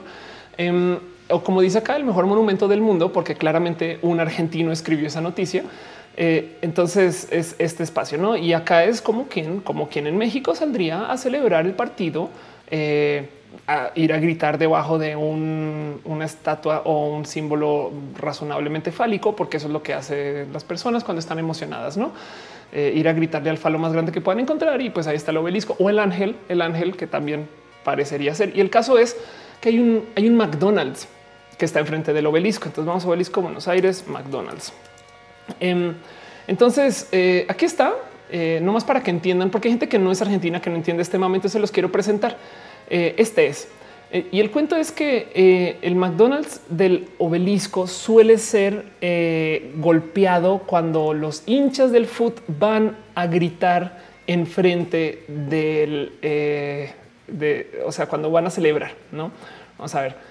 Obelisco Buenos Aires, McDonald's, este que pondría vandalismo. A ver si, si, si lo encuentro de vandalismo. Eh, a ver si aparece quizás. Pero bueno, entonces el caso es que se ponen muy loquitas y pues comienza este mame de que realmente a lo mejor, a lo mejor, eh, pues quien está financiando el que no se haga la final es la gente de ese mismo McDonald's. Eso es una cuenta bien pinches divertida. Nomás se las comparto donde dice oigan, esto de esto va al McDonald's del obelisco 4-0, la superfinal de Libertadores, no les aviso desde ya todo el mundo que, que, que, que, que. Entonces, no, pues güey, para mí ya ganaste, no?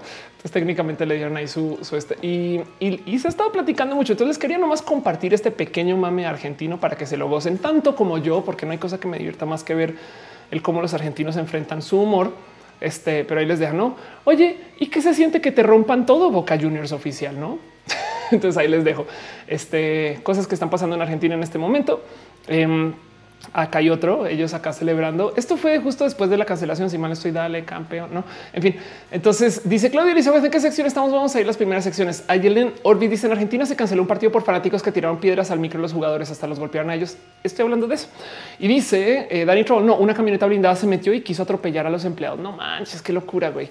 Eh, dice Caro que hubo alguien que comentó que FIFA lo van a clasificar 18 plus por violencia. División de Arisa de los videojuegos dicen ponen violenta a la gente. Antes la gente hacía cosas pacíficas como matar indígenas o esclavizar negros. Exacto.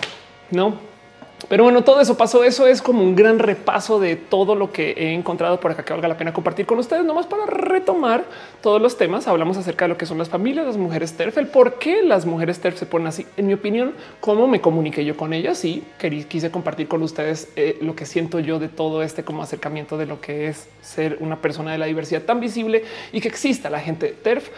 Luego hablamos acerca de las familias, como vienen, como están listas muchas personas para enfrentar estas posibilidades de familia diversa que vienen en el futuro y de cómo hay 11 tipos de familia mayoritarias en México, de los cuales estamos ignorando literal a nueve o diez eh, si le hacemos caso a la gente del Frente por la Familia. Em, luego hablamos acerca de estrellas solitarias con Dana Carvelas, los Sin Translation, que son las personas que son pro Trump, que creyeron que, que irle a este, ah, que irle al, ahí está, que le a la, América, que chingue, chingue su madre la América, es lo mismo que decir chingue su madre Estados Unidos. Eh, luego hablamos un poco acerca de Coca-Cola, Daniela Vega, Morgana Love este, y Visible MX, Los Simpsons. Hablamos un poco de justo lo que pasó en Venezuela y Argentina y con eso vámonos formalmente y con celeridad a nuestra primera sección, una sección que llamo de mucho cariño ciencia y tecnología porque es cuando hablamos de ciencia y tecnología. Debería ponerle algo, no como que vámonos a probetas y termómetros. Ajá. Un poco, no? Sí, exacto. Entonces, nuestra sección de ciencia y tecnología, este, probetas y termómetros este, vamos a hablar un poquito de todo esto. Dejo con ustedes la opinión de todo lo que les acabo de comentar, un pequeño repaso de la semana, cosas importantes o no tan importantes, pero bueno, y sobre todo de todo lo bonito que puede ser nomás vernos y esas cosas. Este, y de cómo el gato ya nos está dando oficialmente la espalda. Gato, ¿te vas a poner a trabajar? ¿Sí o qué? Pero bueno, vamos a hablar primero de lo primero, cosas bonitas que está pasando en este instante alrededor del tema de la ciencia, nomás para adelantar un poquito el show y los temas. Y es que créanlo o no, o si no sabían, Em, acabamos de aterrizar una sonda en Marte. Digo acabamos de aterrizar porque me estoy atribuyendo algo que no tiene absolutamente nada que ver conmigo, pero pues como soy una persona de la humanidad y esto se hizo porque un humano decidió crear a un robot para que vaya a este planeta. Entonces eh, enviamos una sonda. La sonda, de hecho, es más, acá tengo eh, un poquito más. Eh, un poquito más de información más bonita que les pueda presentar. Em, pero la sonda se llama Insight y el tema con Insight es eh, se lanzó desde, si mal no estoy, mayo, hace siete meses, em, donde viene a ser creo que la 1, 2, 3, creo que es la sexta o la séptima sonda que aterriza en Marte. Tienen que tener en cuenta que además que hay sondas en Marte desde hace, si mal no estoy, 40 o 50 años. Las más importantes, las que vamos viendo desde hace unos como 20, este, quizás 30 años y evidentemente lo más nuevo es lo que está eh, ahorita llegando, que va a buscar una cantidad de cosas bien pinches bonitas, porque las sondas que estamos enviando hoy sí son bien pinches high tech, cómo se está llevando la exploración espacial ahorita. Em, o sea, ya, se lanzan, aterrizan ellas solas, comienzan a andar, hacen una cantidad de cosas. Em, de hecho, se envían de modos que son casi autónomos. De cierto modo, nosotros solamente la vemos llegar y que nos dice hola, ya llegué. Em, y vale la pena añadir que además para los videos promocionales, NASA o em, este, quién hizo esta sonda? Bueno, eh, la empresa que, estuvo detrás de esto, que es una de estas, eh, no es Raytheon, no es, no es, este, no es Boeing, es, es otra. Pero bueno, le dieron en sus videos promocionales, le dieron una voz femenina. Entonces, técnicamente, eh, Insight es una chica, pues, digo, tiene representación de mujer.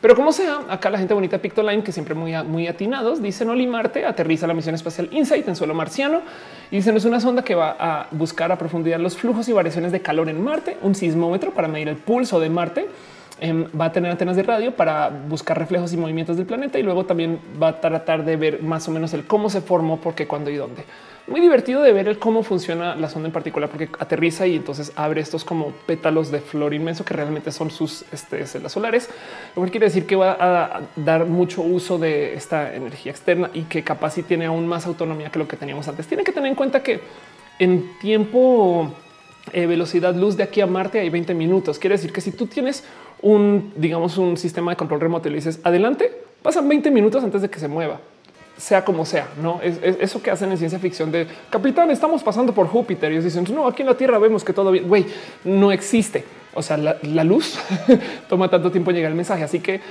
piensen ustedes que cada vez que se va alguna imagen, cada vez que se alguna cosa, hay demora de más o menos 20 minutos. Esta fue la primera imagen que llegó, de hecho, y esto es una foto tomada con la cámara con una cubierta encima que está completamente tapada de polvo y pues, bueno, polvo y decir barro, pero pues no, porque no, no hay agua como tan en tanta abundancia como para que sea así. Em, que luego se va a quitar. Entonces, de cierto modo, esto fue con la primera foto. Ya llegué, güey, no más para que vean que sí estoy en Marte. ¿eh? O sea, no me no crean que me fui aquí de este, aquí de pinta. No, no, aquí dando la vuelta, ¿eh? ¿no? Con Júpiter, Saturno, chingón, güey. Eh, me dijeron que Plutón puede venir. Yo sé que ustedes dicen que no es lo que pasa es que Plutón, ustedes creen que no existe, pero es que es bisexual. En fin, dice Mugrolguesco, mi novia está de vacaciones en mi país, tu stream es nuestra película romántica. Ay, no, vaya, dice cariño y amor. Dice Abraham Blogs, chao, hasta la próxima, hasta la próxima. La división de Arisa dice, la primera niña probeta nació Alemania, pero vivió en Estados Unidos porque nadie es probeta en su tierra. Y te amo. Dice eh, eh, Caro, dale Caro, tu pasaporte lo visarás para ir a Guanajuato. Yo creo que no, no, tengo la pudencia para poder ir a Guanajuato. Yo de ir a Guanajuato llevaría comida. Entonces, desafortunadamente, no sé si todavía puedo ir o no.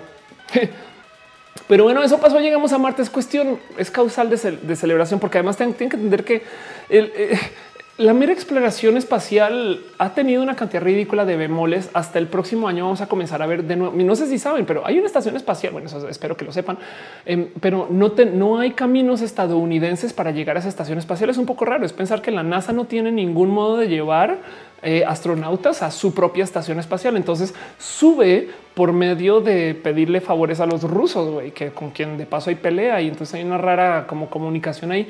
Entonces hasta el próximo año vamos a poder tener cohetes que medio pueden llevar gente allá arriba a esa altura y es, es, es pensar que wow, como entre comillas, porque es exploración espacial de lo que estamos hablando, hay situaciones de precariedad y que de repente nos digan, güey, esta sonda llegó, llegó a Marte, está funcionando y está funcionando chingón. Es, bonito de escuchar. Dice la locomotora es más barato ir a Marte que Guanajuato. De acuerdo. Em, dice este división de dice yo no te, yo no te pido la luna, tan solo quiero ir a Marte. Eh, dice este mm, Alexa Chicas, amor, eres tú que haces escribiendo. Ay, qué cool. Pues bueno, eso, eso pasó, eso pasó. Este y pues bueno, dejen, dejen eso así guardado nomás porque quiero avanzar un poquito con las noticias que tengo de ciencias. Tengo una noticia más de ciencia que, que presentarles. No es nada como tan importante, pero celebremos lo de Marte dos segundos. Démonos no más aprecio para entender la cantidad de tecnología que se ha tenido que, se ha tenido que desarrollar y la mera situación económica que se presta para que eso exista, que me parece espectacular. Que no se les olvide que México también tiene este, una agencia espacial y que también tiene gente que está trabajando en estos proyectos. Entonces, eso es también una realidad. Y miren, Colombia, en últimas hablando, ya que veo que bueno, vienen muchos colombianos acá. Colombia también ha sido parte de estas investigaciones en muchos casos. Yo estudié en algún momento por tiempo cortito en la Universidad de los Andes y me acuerdo que ellos me hablaban de cómo trabajaron en la investigación y el desarrollo de un quark en su momento. Y no dudo que hay gente que esté detrás de ese tipo de proyectos también, pero pues como sea, el punto es que chingón poder hablar de que eso se sigue trabajando, porque de estas investigaciones salen muchas cosas.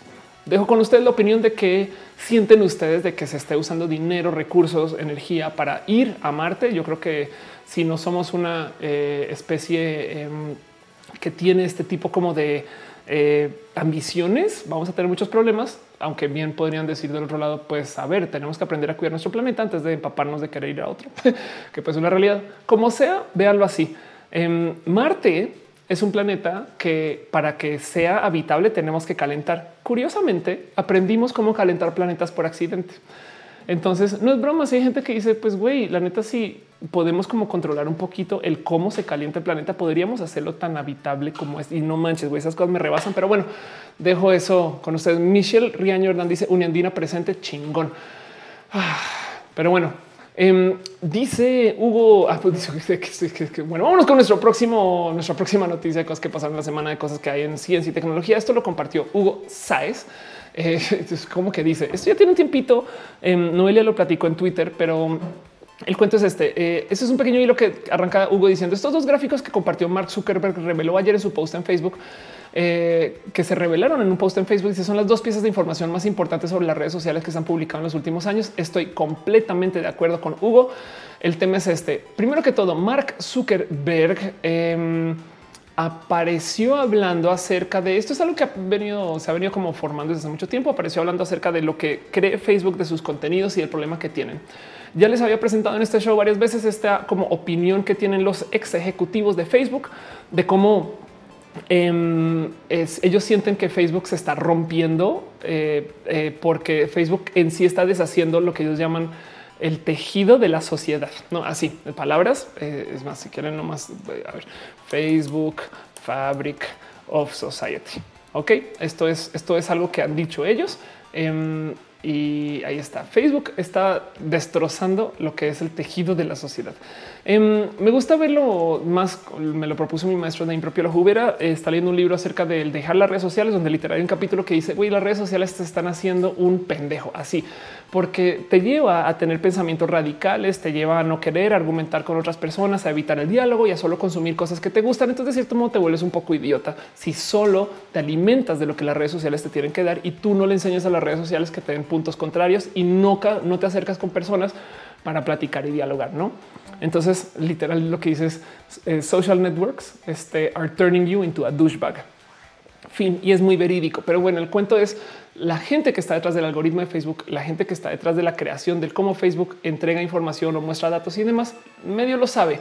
Y pues como sea el caso es, como dice Hugo, eh, ayer en el New York Times se publicó un reportaje muy crítico de Facebook afirmando que ante las últimas crisis que han azotado a la compañía, su estrategia ha sido negar, retrasar y deflectar, que estoy totalmente deflectar deny, deny, deny. Entonces que estoy totalmente de acuerdo con eso. Y el cuento es que antes de explosivo reportaje, la compañía se ha visto forzada a responder de la explicación que dio ayer Zuckerberg detallando un plan de acción de Facebook que va a implementar para luchar contra la desinformación y las fake news. Entonces, qué chingón. Miren, de entrada, por primera vez, creo que desde que yo conozco de la existencia de Instagram, hubo una purga de seguidores falsos en Instagram. En, Facebook ya van varias veces que lo hacen y si ustedes son usuarios, perdón, en Facebook, en Twitter ya van varias veces que lo hacen. Si ustedes son usuarios de Twitter desde hace mucho tiempo, recordarán que hace muchos ayeres eh, eso sucedía casi que cada 15 días. De repente subías en usuarios pam, y se iban, subías en usuarios y pam, y se iban, ¿no? porque quitaban todas estas cuentas inactivas. Luego dejaron de hacerlo como por unos fácil, fácil, como cuatro o cinco años y ahora de repente pum, quitaron un chingo. Ahora en Instagram lo están haciendo, que recuerden Instagram es de Facebook, entonces me parece espectacular que lo estén considerando porque quieren alejarse un poquito del tema de que el que más seguidores tiene gana. De hecho, Instagram va a rediseñar sus perfiles, si es que no lo hizo ya, para presentarnos perfiles donde los números de seguidores no son tan importantes y me parece espectacular. Entonces quiere decir que ellos están poniendo un poquito las pilas con este tema del uso de las redes sociales como un arma de desinformación. Y pues como sea, como dice Hugo acá, en su explicación, Mark enumera varias medidas. Aumentarán la vigilancia sobre el contenido ofensivo, darán más control a los usuarios para que podamos decidir qué vemos y qué no, y establecerán un organismo de control independiente. Ojo a esto. Quiere decir que se va a curar el contenido con control independiente. Wow. Y en eso dice todas las medidas. Una me llamó la atención desincentivar el contenido límite. Entonces, Mark explica que independiente de donde traes, de donde traes la línea, las personas siempre interactuamos más con el contenido que más se acerca a lo que está prohibido que esto es básicamente lo que pasa hasta con la tele, ¿no? Si, si tú pones una prohibición como, oye, no puedes hablar acerca de, no sé, las ardillas, pues si de repente alguien se acerca a medio mencionar las ardillas, la gente comienza a, eh, interactuar mucho con ella, ¿no? Entonces, em, la pregunta ahí es qué se prohíbe, qué no se prohíbe, qué se permite y literal eh, lo presenta Mark como ese. Entonces, ¿a qué se refiere Mark cuando habla de contenido límite? Y como dice acá, enumera varias categorías, clickbait, desinformación, fotos cercanas a la desnudez, publicaciones de tono ofensivo. Las personas vemos muy atraídas por ese tipo de contenido y eso hace que se que se convierta en viral. Y con este gráfico revela que Facebook conocía esta realidad, algo que yo estoy concuerdo, eh, algo que yo, yo creo que sabía desde hace mucho tiempo y no actuó para evitarla. ¿Por qué? Porque necesita que la gente interactúe con el contenido lo máximo posible, a más tiempo en la plataforma, más ingresos de publicidad. Piensen en eso. Y de hecho eso es como el problema mayoritario de todos estos sitios que necesitan que tú te quedes ahí. Entonces, el punto es Facebook quiere de cierto modo desincentivar que la gente interactúe con los contenidos que son entre comillas límites. Entonces va a usar inteligencia artificial para desincentivar ese contenido límite y quiere que la curva entonces sea de menor interacción. O sea, de cierto modo quiere moralizar las reacciones a los contenidos límites en Facebook por medio de usar inteligencia artificial para mostrarlo menos. Güey, what? y como dice Hugo, este cambio supondría un enorme perjuicio para su negocio porque ser así el tiempo medio en Facebook por usuario descendería aún más con todo y que de todos modos está cayendo. Entonces hay que dejar en claro que hay muchas personas que ya la neta, neta no, no, no procesan Facebook. Yo tengo un tema. Yo tengo una página en Facebook con creo que son 430 mil likes. O sea, es una página que podría ser solita una sola estrategia digital de, ¿no? de una marca o algo así. Y no la uso porque me choca el cómo interactúa la gente ahí. La verdad es que sí entro y hay cosas bonitas de vez en cuando, pero de lejos es la red social que menos uso. Em, y eso yo creo que es nomás una esquina. Mucha gente me dice que ya no usa su cuenta de Facebook. Yo no tengo cuenta de Facebook personal para mí desde hace mucho tiempo, solamente para la página. Em, eh, mucha gente me dice, güey, ya no me aguanto nada, entra solo hay peleas, todo es un desmadre, o entra así como que la gente está atrapada como en un ciclo como de raros como egos, ¿no? Entonces, en fin, em, todo eso, todo eso lleva a que miren, de cierto modo seguimos siendo hijos de Facebook, usamos WhatsApp y usamos Instagram. Entonces ellos como empresa ahí siguen. Pero Facebook en sí, como la plataforma de encontrar a nuestros amigos y de lo que se supone que era Facebook, la verdad es que sí va muy en declive, por lo menos en nuestro grupo selecto de usuarios amigos cercanos, porque me queda claro que todavía hay mucha gente que lo sigue hasta adoptando aún hoy. No dice este Dale Carlos de forma era necesario para sobrevivir la realidad antes que lo compraran. Es verdad. ¿eh? Es una lástima que de forma ya no exista y yo creo que eh, responde a una estrategia de elecciones y me, bueno, en fin, de forma mi, eh, mi más sentido pésame. Dice eh, el Alex, solamente me impresiona. Facebook ya parece un gobierno. Ya nada más le falta tener congreso. Sí, un poco. Es más, hasta le sentaría tener un sistema de, gobierno que esté abierto a los mismos usuarios de Facebook. Em, y, porque ten en cuenta que en cualquier momento hay más gente conectada a Facebook que lo que hay gente viviendo. Eh, creo que son 30 millones de personas en Argentina. En Argentina hay 30 millones de personas. Casi 40. Casi 40. Ok. Eh, en cualquier momento hay más gente conectada a Facebook que lo que hay argentinos. No, eso casi, casi 30 millones de personas, quizás ecuatorianos. No, sí. Ok, bueno, es un chingo de gente, güey. Eh, son muchos usuarios activos eh, y eso es en cualquier momento. No estamos hablando de usuarios, cuentas, perfiles total. Entonces, como experimento social, como, como actividad humana, nunca habíamos tenido como seres humanos una cosa que más de mil millones de personas hagan al tiempo, no que puedan decir más de mil millones de personas han hecho la misma cosa. Login a Facebook. Eso es muy loco de decir, pero luego considerar que tanta gente está conectada, no? Dice Tremor ahí, si Eve Online tiene un parlamento, no me causa extrañeza que Facebook vaya para allá, sería espectacular.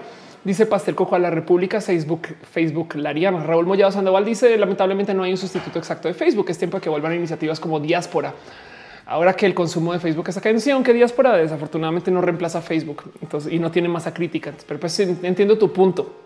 Y dice Relka Chicane, aún así usamos Facebook para hacer login en otros lados y tienes toda la razón. Y sí, Salomé Santival dice, Santizábal dice Facebook es la nueva agenda de contactos. Es verdad. Entonces, pues sí, todo eso pasa, todo eso pasa. Nicolás Guerrero me dice, Ofelia, edúcate o aprende a usar Google. En Argentina son 57 millones de personas. Um, sí, sabes que es que hay 20 millones de bisexuales. Ok, ya, pero no, no más con ese chiste. Em, el cuento es este. Eso es, consideren que Facebook como experimento social em, este es una realidad y, luego eh, Facebook sabe lo que les quería comentar es Facebook sabe que nos está rompiendo y es un tema tipo Philip Morris cuando los comienzan a demandar diciéndoles oye tu producto es adictivo. Eh, quiero que lo sepas, ¿no? Y, Facebook tiene muchas plataformas alternas por las cuales técnicamente como negocio siguen creciendo. Pero en últimas, la verdad es que las redes sociales en sí algo va a pasar y, ahora que tengamos inteligencia artificial va a ser raro ver esta moral artificial por medio de uso de inteligencia artificial. A ver por dónde acaba eso. Pero bueno, ahí les dejo. Dice María Carlos. Y si volvemos al high five, sí, ¿eh? sería una buena idea.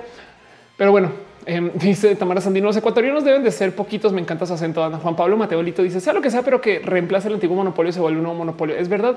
Memorias de un melómano dice Facebook es parte vital para mis proyectos y labores profesionales. Ándale. Maile Robles dice saludos desde el Perú. Un abrazo al Perú. Lemus dice Facebook se ha llenado de fake news, gente desaparecida, caridad que ya pues no debes, si es cierto ni te consta, no sabes. Ok, quiero pensar que se debe a mucho tío que solo da compartir por compartir. Pues sí, un poco. Pero bueno, eso es lo que es. Con eso cierro el tema de lo que tengo para ciencia con ustedes o de ciencia con ustedes o para ustedes con ciencia o para conciencia de ustedes. ¿De qué dije? Búsquenlo de Marte, empápense de Marte. Es, un proyecto bonito el, saber que tenemos el cómo enviar a alguien a otro planeta. Eso ya Bien, piensen ustedes que hace 10 años era nuevo que se hablara de exoplanetas. No, no estoy hablando de Marte, no. Eh, acuérdense que exoplanetas son planetas por fuera del sistema solar, no? Pero que ahora tengamos un catálogo de miles de exoplanetas es, es un pequeño recordatorio de todo lo que ha avanzado esta ciencia en meros 10 años, no? Vidal Wotan te pregunta qué tomo, tomo café, obviamente. Em, dice Daniel Altamirano, el 80% aproximadamente de la población somos invisibles. Un poco. Dice Turkey Clan, yo comparto muchos memes. Pues bueno, ok. Eh, Ego MSR dicen high five, pagas por hacer que otras personas sean tus mascotas. Es real. no manches. Bueno, vámonos con nuestra última sección de cosas del día de hoy, una sección que llama de mucho cariño este vida y cosas de lo LGBT. Em, donde básicamente yo sé que ya hablé del tema de lo LGBT y el tema general del show era LGBT, pero pues quiero levantar un otro, bueno, unos dos temas, un, dos temas más con ustedes. Eh, pero un tema que ya había levantado antes, o les doy un poquito más como de actualización y es toda esta marcha de lo que viene para ilegalizar las ecosig.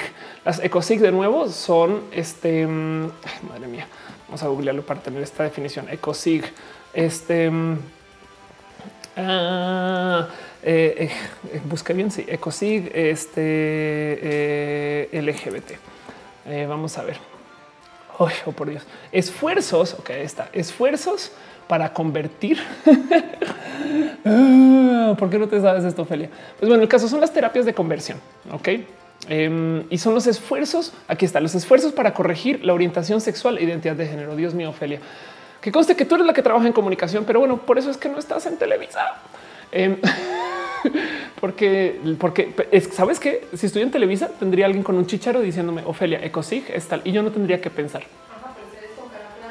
Sí, sí, sí, claro. Sí, así ah, por supuesto, las, las ecosig son los esfuerzos que se llevan para convertir a la gente. no, no, no sería yo, no? Sí, exacto. Sería otra persona que se llamaría Ofelia, pero no sería Ofelia. Y además, teniendo en cuenta que llevo dos horas 34 minutos de hablar no stop, perdónenme por ser un poco torpe a veces con la información. Pero bueno, el punto es este les doy un pequeño como update. Eh, les traigo un poco más de lo que está sucediendo con el tema de las ecosig y recuerden que se está buscando que se hable mucho del tema porque quieren ilegalizarlas en México y esto va a ser una eh, una propuesta compleja que va a requerir de varios, eh, que varias cosas engranen y funcionen, sobre todo cuando hay un gobierno que está cambiando. y pues esto lo tuitean además y nada menos que Alejandra Lagunes, quien es de paso en estas personas que yo tengo anotadas como mis inspiraciones también de como qué tipo de persona quisiera ser yo en la vida. Punto. Solo dejar eso ahí. Pero pues bueno, Alejandra tuitea, le dice cualquier terapia que pretenda cambiar la orientación sexual y identidad de género por una persona es una forma de violencia. Por eso en el Senado mexicano vamos en contra de los ecosignos. Necesitamos garantizar la integridad, seguridad de los derechos de todos, todas, todos, todos, no? Entonces, pues eso. Y esto es tema justo em, porque luego hay gente que se pasa de Gaber con el tema de las ecosig.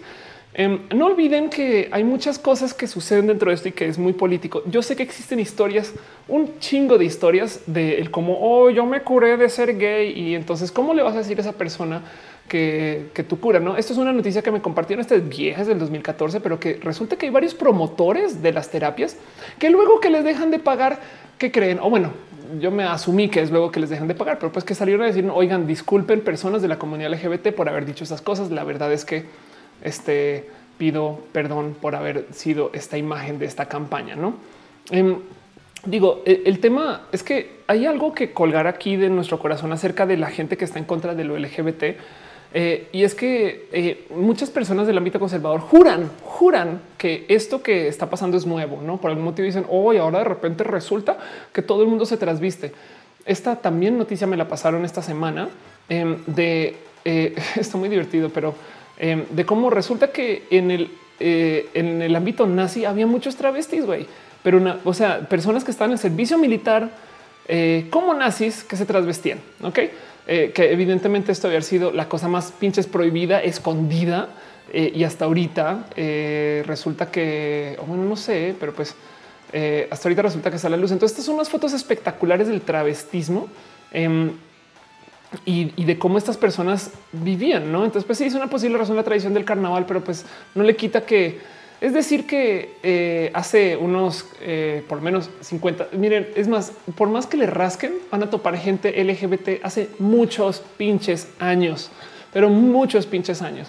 Entonces, em, este tema de las conversiones es cruel porque se le obligan a muchas personas a ir a estas terapias en contra de su voluntad, porque también está quien dice, oye, pero si yo realmente me quiero ir a curar, pues porque no me permiten hacerlo. Y es que como se trata de una sexualidad, sobre todo una sexualidad, son cosas que técnicamente mm, eh, sería difícil decir, no, claro, es que es una enfermedad. Primero que todo ya no son enfermedades ni, la, ni el tema trans, ni el tema eh, de la vida LGBT. Ah, no, o sea, ser gay no es una enfermedad y ser trans tampoco es una enfermedad. Entonces es, es tan, em, digamos, es tan loca la propuesta que es como decir justo que quieres curar el ser zurdo. Y ya habíamos hablado de gente que justo les hicieron su intento de, enseñarles esto, pero pues en últimas no, no funciona como, como se cree que funciona. No es una enfermedad, es una gripa, güey. Em, también pasó en esta nota justo de cómo en Valencia, de hecho, se van a multar las terapias para corregir la orientación sexual, que me parece un espectacular, una espectacular defensa por parte del gobierno, ¿no? Digo, parte del problema aquí es que esto le está abriendo el camino a que muchas personas que han sido víctimas de estas eh, terapias puedan literal llevar la ley contra sus propios padres. Entonces, evidentemente hay gente que se está colgando a decir, claro, es que ahora van a de cierto modo darle poder a mis niños para que me demanden a mí por criarlos por el bien moral o cosas así. Y eso es un poco rudo de considerar. Bueno, dice eh, así se aquí que mañana va el recalendado. Besitos. Dice la división de Arisa. Esos eran los verdaderos feminazis. a huevo. Ya ves, em, dice eh, Connie Hernández, quiero vivir a Titán, una luna de Saturno, lo vi en una película. Bueno, ¿sabes qué? Esa película este, puede que se haya llamado Infinity War. Y solo te tengo que decir algo acerca de Titán. Ya no es la civilización que era antes. No fue destrozada. Afortunadamente hay un, creo que era gobernador o presidente o líder en Titán que quiere eh, como que cobrar reposiciones contra sobre todo la tierra y está haciendo algo así. Eso sí es alguien es mira, no sé cómo es, pero es alguien como de la realeza de Titán que pues está tomando a pecho. Sí, muy bondadoso. Sí, exacto. Sí, sí, total. Y, pues que le gusta eh, una persona que quiere mantener todo en balance. Ajá, que, quiere, que quiere como restituir ¿no? el titán a que sea lo que fuera antes. Pero, pero si, si no te has enterado de cómo está Titán ahorita, pues la civilización ya no es lo que era antes. No en Infinity igual parte uno te vas a enterar un poquito de eso. Em, y así dice la letra. Me pregunto si habrá conflicto entre las propuestas contra la ECOSIG y la constitución moral. Uf, según yo, la propuesta de la constitución moral habla acerca de la corrupción. Entonces esperemos, mira, si, llegan a meter temas LGBT a la constitución moral, me enloquezco. Pero bueno, Cuyito dice Ophelia, las leyes no son retroactivas, es decir, si se promulga lo que haya pasado antes de eso, no se puede demandar. Además, claro, sí, justo. El, punto es, es un tema, el, tema de eh, van, a, van a permitir que los niños demanden a sus padres. Em, este, eso es, no es una táctica de miedo, es una táctica de este. En fin, es una táctica de comunicación que van a ver que va a estar muy presente, se los prometo. Maybe Roble dice que bueno que en los países desarrollan esas políticas. En mi país hace un caos por el enfoque de género en el currículo del Ministerio de Educación en todos. En Estados Unidos pasó, en Colombia pasó, aquí también. En Colombia creo que se llamó boletas. Eh, eh, o bueno, en un momento hablan acercar información LGBT y es una lástima, pero pues en últimas, miren, para la generación de hoy con el Internet a la mano, vimos en otra época. Entonces quería compartirles eso acerca de la Secosig, esto que justo está comentando eh, Ale Lagunes, es solo darles un poquito como de em, este, un poquito como de update, si quieren verlo, no eh, de que esto sigue siendo tema. Ténganlo presente. Si, si pueden hablar con alguien, si quieren, no, si quieren como levantar eso un poquito, porque miren, el tema es que la gente que está a favor de la Secosig tienen un representante que es muy visible y que se le da mucha pinche luz, güey. Quizás demasiada, güey. Pero bueno, eh, que es nadie más y nadie menos que eh, este señor, eh, la J de Guadalupe. Tefi, con las mejores de las intenciones y con mucho cariño, con mucho amor, em, este habló del tema justo de señor Clark y, lo habló de frente, levantó una cantidad de información, datos em, y está muy chingón. La verdad es que la verdad es que Tefi es una chingona primera y, es una persona que tiene mucho corazón para ese tipo de cosas y está además eh, como que emocionada además, pero está cool, está cool. Em, entonces eh, habló justo de esto, ¿no? de, lo que de lo que podría suceder y demás. Y nos hace falta una persona que como que medio, digamos que levante información en otro sentido, por así decir. Entonces, esto es tema, va a seguir siendo tema. Yo voy a seguir hablando de esto y quiero tenerlo como presente. Quiero que ustedes lo tengan en radar. Si, si, si hay algo que podamos como impulsar desde redes sociales, si, si en algún momento eh, tiene una discusión con alguien acerca de algo que es malo y quieren escaparse con el oigan, pero ¿y qué tal él? Usen el qué tal, usen la se consigue, no? Ah, sí, tú crees que eso está mal. ¿Y qué tal la consigue? Pero bueno, dejen eso así como en radar, tenganlo así como en RAM, guárdenlo, llévenselo a su corazón y entiendan que esto lo vamos a seguir empujando hasta que ojalá, ojalá se pueda empujar esto como le acá. Me parecería espectacular. Voy a darle mucho apoyo a la gente bonita de Yag y quien lleve esta plataforma también. Y pues por eso lo tengo aquí en mi escaleta. Pero bueno, y lo último que tengo para ustedes el día de hoy, dejo con ustedes primero el que sienten ustedes en su corazón acerca de las ecosig, las terapias de conversión. ¿Fueron alguna o conocen alguna o les ha tocado vivir con esto un poco? Marco Valdeir de y dice, pero es que me pregunto que los padres no crían a sus hijos con el fin de que ellos seleccionen lo que quieran o que sienten cómo se ven en vez de querer imponer totalmente de acuerdo. Andrea Mesa dice Oli, Oli. Daniel Tamirano dice vi un tuit donde le hacían un pedo porque en una encuesta para niños el género venía la opción de otros. Así ah, no manches. Qué, qué bobada, no? Pero bueno, en fin, eso se ahogan en todo. Pobrecitos conservadores que sufren tanto y todo. Pero bueno, em, última noticia que tengo para ustedes el día de hoy de cosas eh, del mundo de lo LGBT. Y es que por fin en Costa Rica, este eh, ya se va a reconocer el matrimonio igualitario en el 2020. Entonces la fecha fue fijada por un fallo en la Sala Constitucional de Costa Rica, la cual estableció el pasado jueves un periodo de 18 meses para que el Congreso trabaje en las reformas necesarias. Em, entonces ahí les dejo. Esto se platicó también en este show justo hace un rato, em, donde eh, presentamos eh, un poquito de lo que podría no podría suceder. Está muy bonito saber que este em, esto es tema eh, y lo digo porque tanto aquí en México tenemos una forma de legalización del matrimonio igualitario, donde básicamente en todo el país existe por parte de lo federal, lo cual quiere decir que si tú te quieres casar en un estado donde no se permite, pues podrías pasar por un amparo y te lo van a permitir, que sigue siendo eh, un modo de mantener acceso. Entonces técnicamente es injusto y habrá lugares donde te la hacen súper de jamón, tanto como en la Ciudad de México se existe. Em, y ahora quieren también legalizar, eh, van a proponer el, este señor Ricardo Monreal eh, quiere proponer una iniciativa para que las parejas del mismo sexo se puedan casar en consulados. ¿Esto qué quiere decir? Que para los, para los mexicanos que viven en el extranjero se podrían casar en un consulado. Me queda la duda de qué curioso. Quiere decir que entonces, si tú te podrías, si tú te podrías casar un consulado, digamos que no sé, hay consulado en Colombia, me lo inventé, digamos que sí, bien podrías viajar a Colombia casarte, quedarte de vacaciones y volver al país y te casaste con tu pareja, sería espectacular. No sé, suena bonito como darle la vuelta si tu estado no lo permite fácilmente, que el consulado sí o algo así. No sé, no le quita que de todos modos viajar para casarte sigue siendo tener que pagar de más por algo que se debería de hacer casi, casi que de ventanilla, entre comillas. No, pero bueno, dice Ego me por suerte para mí, mis padres no conocen de estas terapias para curarte. Lo contrario, vienen ya tratado de llevarme. Ándale. Carlos S. Gutiérrez dice los políticos ticos ticos son cobardes. Vivo en Costa Rica. Ándale. Caro dice si te casas en el consulado adquieres derechos igual que en el país. Vale Castro dice y acá en Costa Rica estamos bien felices con tan espera publicación de la corte. Ándale, eh, Marco te dice muchos pasamos por un auto eco sigue en algún punto de la vida. Exacto. De hecho, sabes qué, Marco, em, justo eso yo creo que es algo que eh, hay que tener muy presente a la hora de entender por qué nos, por qué sabemos que nos están diciendo mentiras las personas que dicen que nos pueden o quieren curar porque nosotros mismos ya intentamos muchas veces, no todos, no hay gente que la neta neta sabías de antes, hay gente que ya no, hay gente que lo tenía muy presente. Em, y, el cuento es que este, em, como nosotros ya sabemos que no se puede, o sea, no puedes deshacerte de tu homosexualidad de la noche a la mañana. Entonces que de repente llega un güey que claramente no es homosexual a decirte yo te puedo curar, ¿eh? es de no mames, güey, obvio no, sabes? Eh, eso yo creo que es muy importante tener eso presente. En fin, bueno, dice este Vale Castro que pudo evitarse tanto trámite. Sí, Karen Casp dice horror con esa gente conservadora que comienza sus discursos de hate con yo tengo amigos gay o amigas trans. Nah, el verdadero discurso de la persona hater es yo no soy homofóbico, pero no. Yo creo que si aceptaran que lo están diciendo con hate, otro mundo no es de güey, dilo con orgullo, güey. Yo te odio, me cagas y por eso te digo que eres un idiota. No ese tipo de cosas. En fin, bueno, como sea, eso es todo lo que tengo para ustedes el día de hoy, em, llevando ya una transmisión de dos horas 46 minutos. Vámonos a una última sección, una sección que llamo de cariño y amor.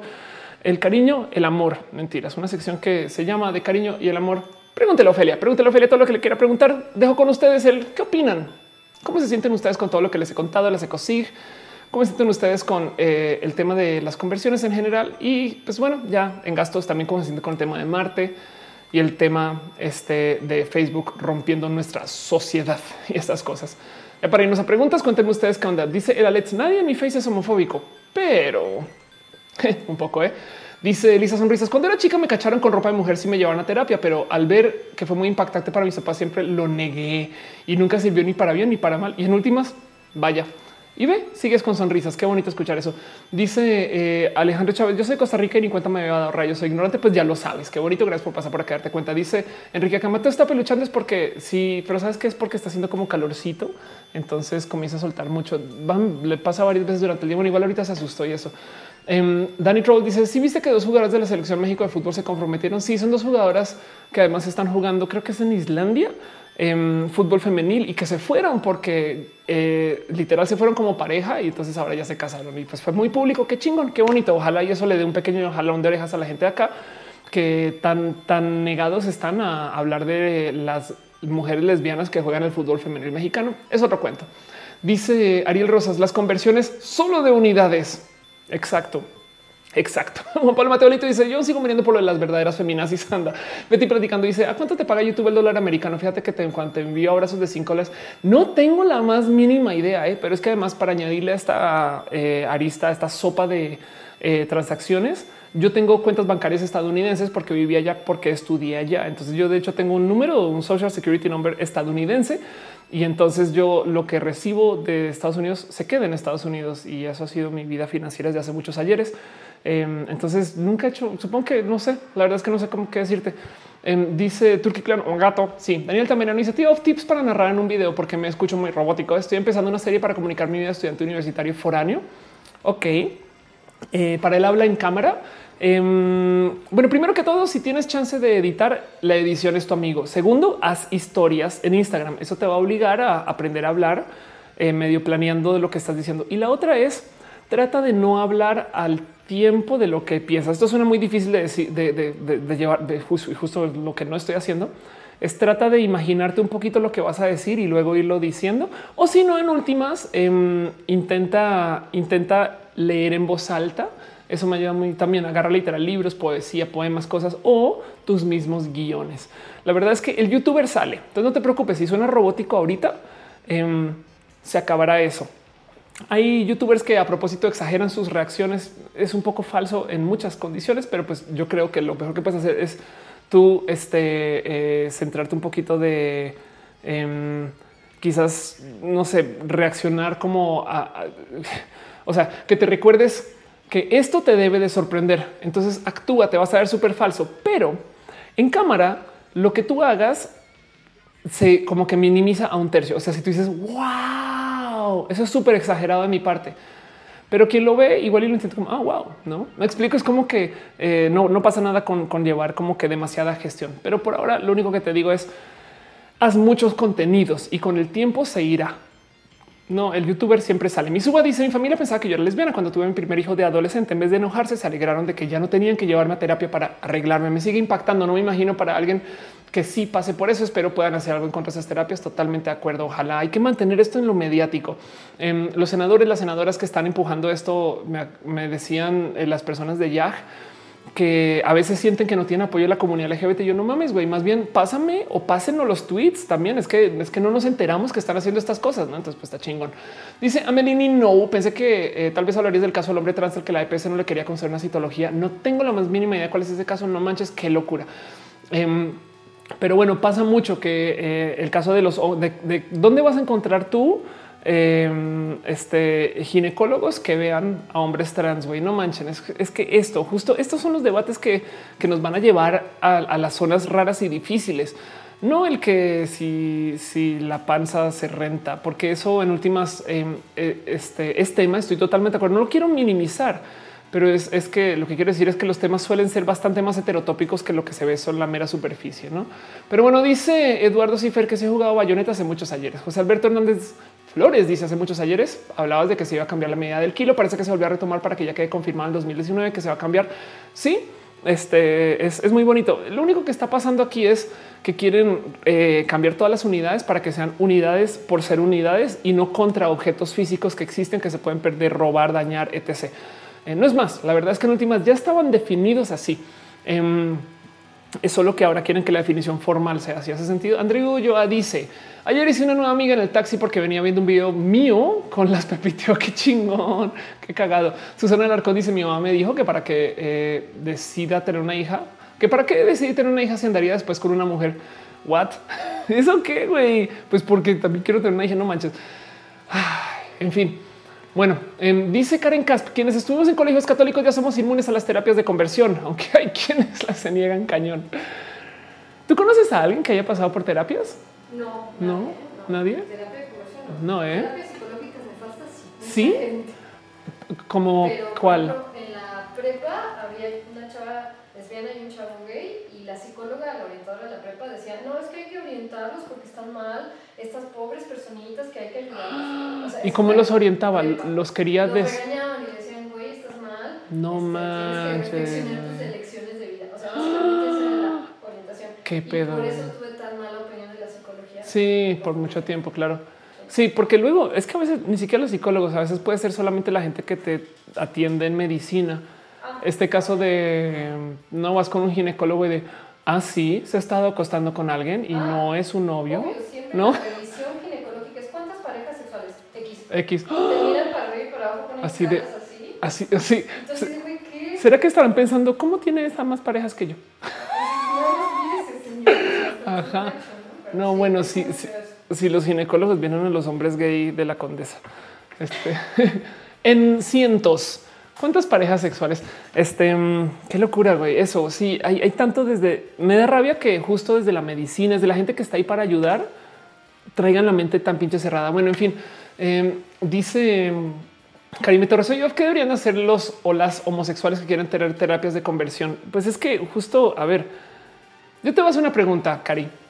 Em, ¿Qué deberían de hacer? Enfrentar la realidad. Eh, hay que entender que hay gente que es bisexual o pansexual. Técnicamente no es una conversión. Simplemente están aceptando que son como son y entonces pues vas a vivir una parte de tu vida y ya. ¿Hace sentido? Es que es que no es. eh, imaginémonos que la sexualidad es tener dos brazos, güey. Entonces una terapia para no tener dos brazos es que te lo corten. no, sí, es que te quiten un trozo de ti, no? O bueno, quizás digamos que la sexualidad es algo que se aprende. Una terapia para deseducarte.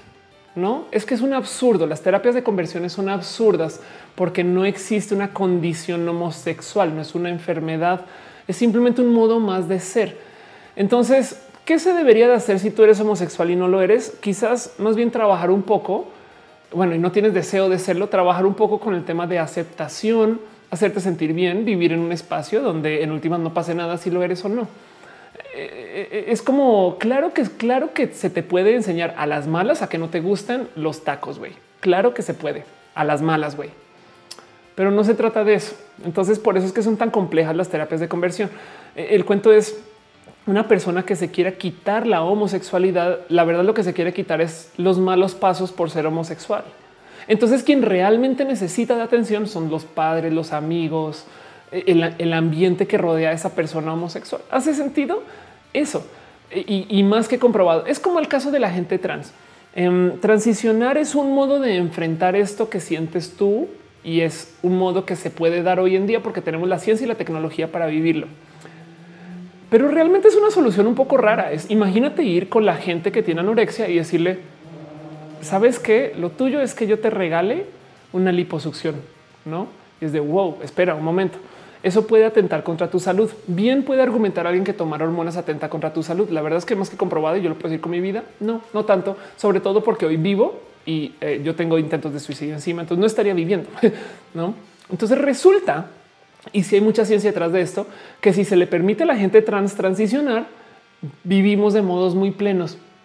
No lo mismo en cuanto a las terapias de conversión para la gente homosexual que si las quiere, resulta que si tú enfrentas el ambiente de la persona gay que quiere que dejar de ser gay y no a la persona gay viven más felices. Así que el problema no es quitarle la homosexualidad para encajarlos con una sociedad que no quiere a la gente gay, sino decirle a la gente de la sociedad que la gente gay está bien. Y entonces no se necesitarían terapias de conversión. Pum. Bueno, este dice em, y de es que eh, si lo que ganas se queda en Estados Unidos, no pagas impuestos en México. Y aún así, todo lo que yo traigo a México lo declaro.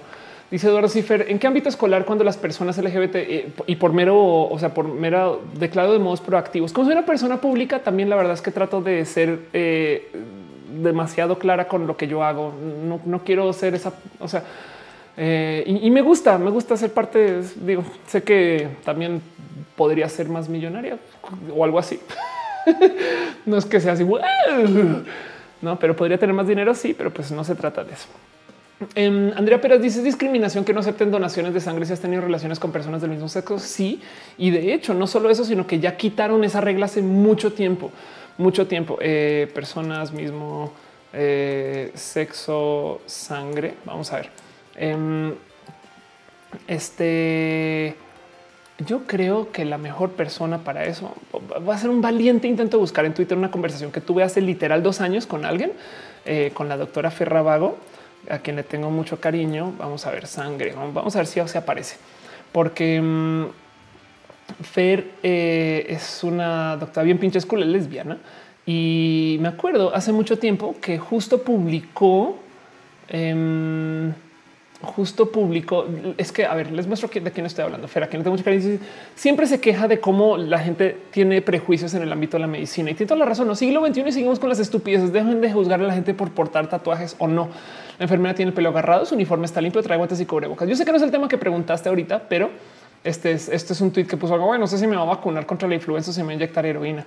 Em, pues Fer en algún momento este, había hablado justo de, a ver, lo busco aquí rapidín había hablado justo de eh, cómo ya no es eh, requisito, ya no es tema, ya no debería. Eh, ¿Dónde estás? Vamos a buscar from doctor Ferravago. Este, o sea, ya, no es tema. A ver, chuchón. Te arrobé señalizado el pasillo. Es que como, ok, perdón. Aquí está. Ah, para los donativos de sangre, justo ya no existe o no debería. Y los pocos lugares Em, que quedan que todavía, eh, ah, bueno, aquí está. Uh, ok, entonces cosas que ha publicado Fer. esta imagen me la mandaron gente. Esto es discriminación y no puede ponerse como cláusula en ningún banco de sangre. Si lo ven, repórtenlo. Y dice requisitos para donar sangre, no tener hábitos homosexuales ni bisexuales. Y como decía en Instagram en su momento, eh, Fer mismo es que tiene que ver. Entonces luego eh, le digo, eh, le digo yo en ese entonces, vean, eso es de septiembre de 2017. Le digo, es un estándar US desde los 80 y me dice, no es una tontería. Es una tontería creer que las ETS son exclusivas de la comunidad LGBT. Cualquier sangre, sin importar de procedencia, tiene el mismo riesgo. Em, este, y bueno, yo le respondí con un chiste porque Ofelia, no ya, ya ves, no dejan que nada sea de la comunidad LGBT, pero, pero el punto es eso: es, es eh, lo que dice Fer es justo toda la sangre que dejes se pasa por prueba. Entonces no hay por qué eliminar que la gente LGBT done. Entonces espero que se ayude o no. Y pues ahí está. Exacto. Dice este ah, pusiste un tweet con un link. Em, pero pues bueno, eso ahí está. Jorge Sauros dice por qué se nos permite deducir impuestos que gana el gobierno cuando nosotros deducimos impuestos. Eh, no, lo que el tema de las deducciones de impuestos es porque em, la idea es pagar impuestos porque vivimos en una sociedad que tenemos que pagar por los servicios que nos da la sociedad. Las vías no se construyeron gratis, el agua, la luz, toda esta infraestructura, sin mencionar que el gobierno mismo, técnicamente el gobierno tiene dinero eh, propio. Me explico, el gobierno recibe dinero y lo administra. Entonces por eso nos da tanta rabia cuando lo mal administran. Pero de todos modos, el tema de los impuestos es que existen para que podamos de cierto modo mantener esta sociedad en la que vivimos, que es sociedad de leyes funcional. ¿Por qué nos dejan deducir cosas? Porque hay unos impuestos que se tienen que cobrar asumiendo que hay gente que no va a pagar impuestos en un lugar y que sí los va a pagar en otro y que además técnicamente los impuestos son por declaración. O sea, tú eres quien tiene la responsabilidad de decir, oye, yo compré esto y compré aquello y entonces hice esta actividad e hice aquella actividad. como tú estás pagando impuestos acá y allá, a veces no se declara eh, uno por mera eh, complicación de qué tan difícil es listar todas las compras de toda la gente y demás. Y hay unos impuestos generales que se le cobran a todo el mundo solo porque sí, porque se necesita de recaudar, como lo que puede ser el IVA, el impuesto, este, el valor agregado es el IVA, es un impuesto que existe básicamente con todo lo que se compra o todo lo que se vende en el país. Entonces, si tú eh, eh, la verdad es que detienes un poco la economía y la actividad de la economía del país. O sea, los impuestos deberían de funcionar de cierto modo para desincentivar ciertos consumos o para impulsar otros. Y entonces en eso el gobierno también puede controlar más o menos cómo se comporta la gente de modos que no sean tan impositivos, pero pues que deje que la gente actúe de modos que también puedan ayudar a que el gobierno pueda trabajar su planeación. Bueno, entonces es un modo muy complejo de decir el gobierno tiene un juega y baila con nosotros por medio de nuestros impuestos.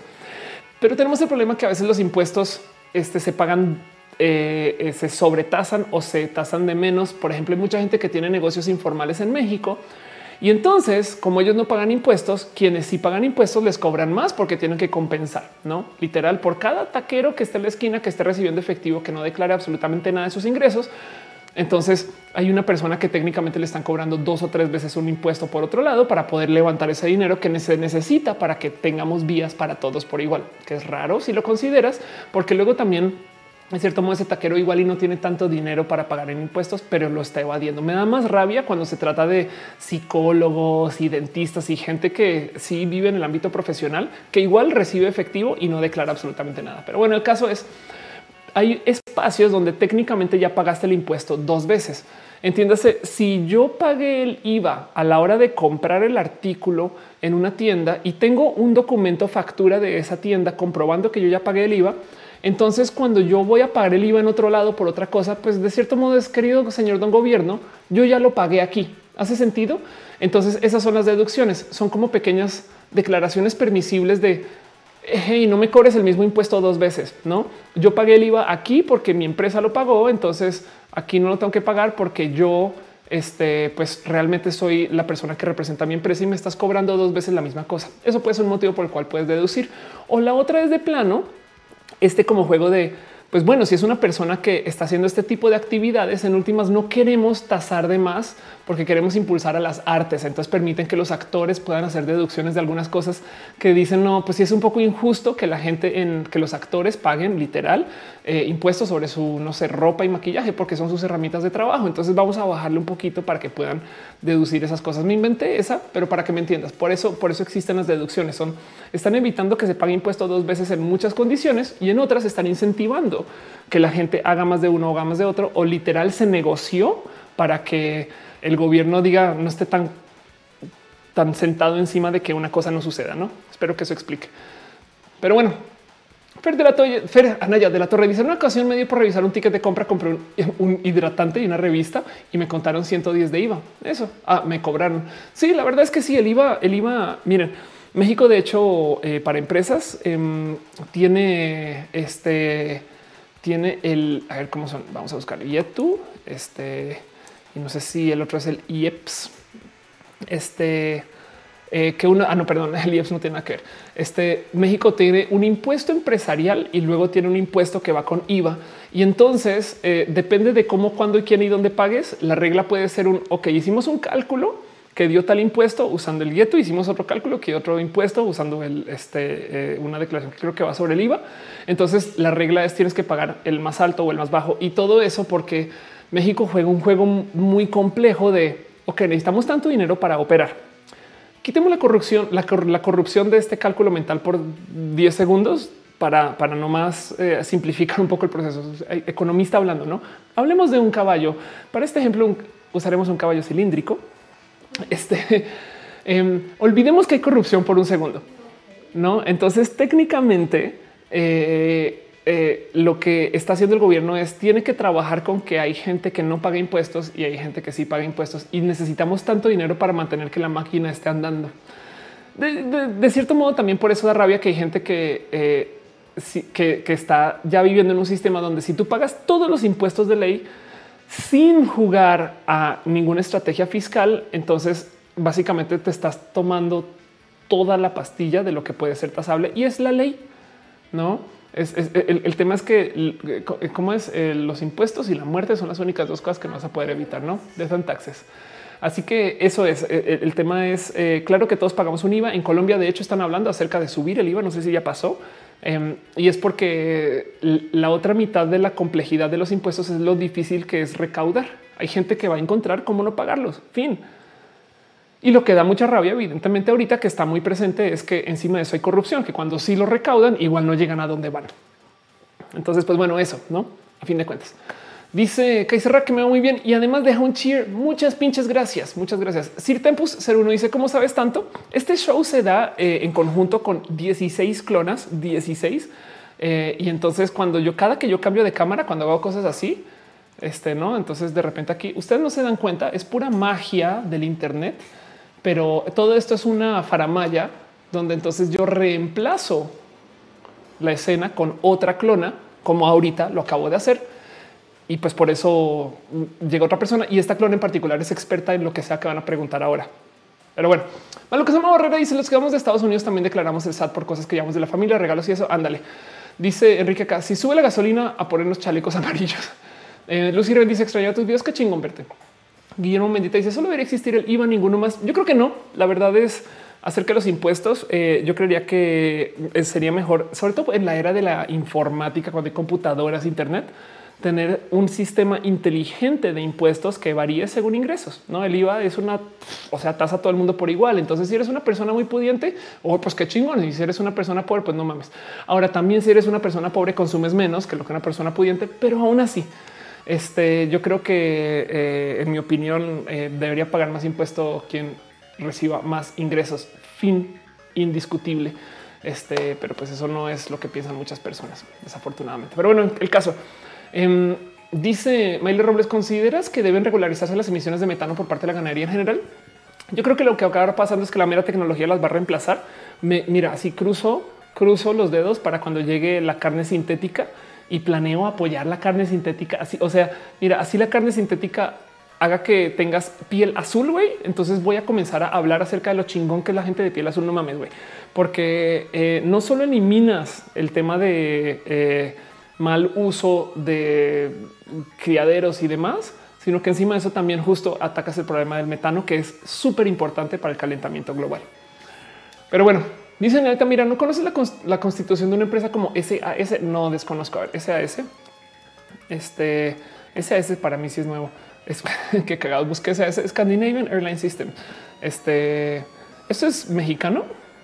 Em, constitución de sociedad por acciones, perdón, sociedad por acciones simplificada. Algo, algo, sabes que ahora que lo recuerdo, alguien me había hablado justo acerca de esto. Es como supongo que un modo, voy a querer decir que es moderno nuevo, pero sí alguien me había hablado justo de cómo es tener una SADCB, este baby, y eso sería la SAS. Puede ser. De hecho, mi empresa Roja Creativa es una sociedad civil, es una SC eh, porque yo pero vemos muy diferentes, ya que soy activista. Pero bueno, todo aquí dice cuando nos das una clase de declaración de impuestos y deducción de impuestos, paguen sus impuestos. Fin de la clase.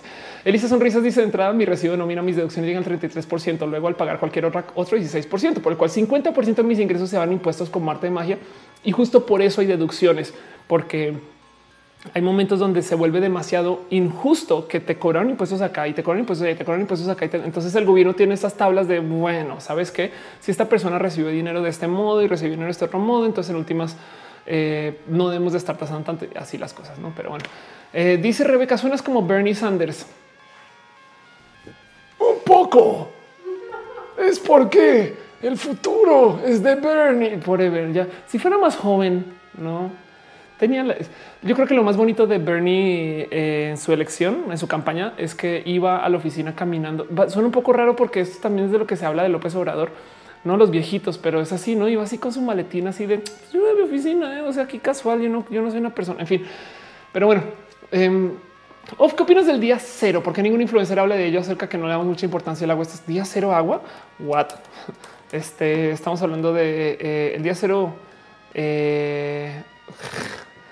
Día cero, agua.org, fuente sólida, algo está próximo a llegar un día cero. En la peor carencia es un día sin agua. No manches, qué locura. Por primera vez, una gran ciudad del mundo podría quedarse sin agua. Bueno, primero que me da mucha risa porque acabamos de pasar de estar sin agua en la Ciudad de México, aunque como que no pasó, ¿eh? no? Pero pues Ahí tienes eh, día cero para la ciudad del Cabo en Sudáfrica. Ah, ya, ok. Eh, que los grifos podrían dejar de suministrar agua a sus ciudadanos. Qué lástima. Sabes que afortunada y desafortunadamente em, el tema de eh, la disponibilidad del agua em, e, existe porque le tenemos un costo explícito a la generación de energía porque mm, sí podemos extraer mucha agua del océano, pero tiene un costo enérgico. Entonces tenemos que de cierto modo o ensuciar el planeta y usar plantas eléctricas para generar un sistema que por medio de literal plena electrólisis o demás limpie esa agua para que la podamos usar para consumo. O podemos de cierto modo traer el agua a otro lugar. Entonces podrías transportar agua, digamos, de Colombia, algún país rico en agua, a otro lugar que sea carísimo, pero se puede. Entonces técnicamente el problema de las limitantes de agua no es que nos consumimos el agua que hay. El planeta es mayoritariamente agua. Es simplemente que tenemos una economía que no se presta para que podamos hacer uso de esta agua porque las limitantes son de márgenes de ganancia y estas cosas. No es como este cuento de cómo hay tecnologías muy bonitas para la generación de electricidad o de, o de potencia o energía, además, em, pero que no, no sirven a menos que el valor del barril de petróleo esté en tal lugar. Y si no, entonces lo mejor es tener petróleo y entonces eso de cierto modo implica que vamos a estar atrapados en el sistema de calentar el planeta. Y de paso, ahorita estamos pasando por una situación que yo pensé que nos iba a dar de sobreoferta de petróleo, que es raro. Culpa de los Estados Unidos, de hecho, que están diciendo, güey, acá seguimos echándole petróleo al mercado, ¿no? Entonces el petróleo ahorita está más o menos barato. Pero bueno, dice entre líneas, yo vendo postres en mi escuela, no le digan a SAT, nadie se va a enterar, esto nunca se dijo en ningún show y así. Dice Daniel Tamira, no es ese, tiene que estar constituyente notario, ¿cuál me recomendarías? Ah, eh, bueno, yo, yo literal googleé un notario el más cercano a mi casa y fui, güey, se acabó. no, no, tengo recomendación alguna. Bueno, sabes que yo, si quieres, a ver, si quieres una recomendación formal, em, yo creo que él no es notario, pero él es este, mi mano derecha legal, básicamente. Em, y es algo que le tengo mucho cariño. De hecho, es la persona que me nacionalizó Ángel Sumano. Em, y para que vean, eh, para que entiendan por qué acaba hablando con Ángel, él es consultor legal en inteligencia artificial. Em, y él de hecho tiene, está tratando de crear el primer abogado cognitivo en Latinoamérica que se llama Max. Es una inteligencia artificial que te asesora Em, y tiene, tiene el corazón este, del tamaño del país. Básicamente, Ángel es una persona espectacular y él trabaja mucho con notarios. Entonces, pregúntale un poquito a Ángel acerca de, de quién te puede recomendar. Si quieres, eh, es una recomendación al aire. La verdad es que puede llegar cualquier cosa. Danny Troll dice que llegará la Navidad Roja. Llegará la Navidad Roja. Exacto. Ángel Morales dice: Pues sí, con el fracking, Estados Unidos está destruyendo sus mantos freáticos. Totalmente de acuerdo. Aunque tienes que tener en cuenta que eh, la, fracturación hidráulica se usa en una cantidad ridícula de, procesos de extracción, así no sea solo en Estados Unidos, como parte del proceso de hoy. Entonces, en fin, em, este dice Marco Motoya, yo me hice rico vendiendo burritos en la universidad. Hacia Luna dice, tengo entendido que las deducciones que puede hacer como persona física en tu declaración anual son las deducciones personales, aquellas que tienen que ver con la educación, salud. Depende de cómo estés dado de alta y que representes para el sistema del SAT. ¿eh? Hay, quien puede deducir cosas diferentes según su actividad, literal. Pero bueno, este dice la ley. También los corredores públicos tienen facultad de constituir empresa. qué, divertido. Corredores públicos no es exactamente lo que se le dice a una persona que sale a trotar en las mañanas. Me dice que de hecho es algo parecido al socialismo. Todo depende de que, eh, de que un ser eh, vea más por el bienestar popular que el propio. Básicamente el apoyar al 100% reducir el cambio climático está en contra del capitalismo. Totalmente de acuerdo. Y no, eh, perdón, retiro lo dicho. No, no estoy tan, totalmente de acuerdo. Hay que la, la industria verde sería una industriota, o sea, sería una bestia inmensa. De hecho, una noticia que vi, lo voy a buscar ahorita relacionada con esto. Este mm, vamos a ver si la encuentro así rápido. Em, donde eh, encontré que ya hay una bonita, un bonito desarrollo.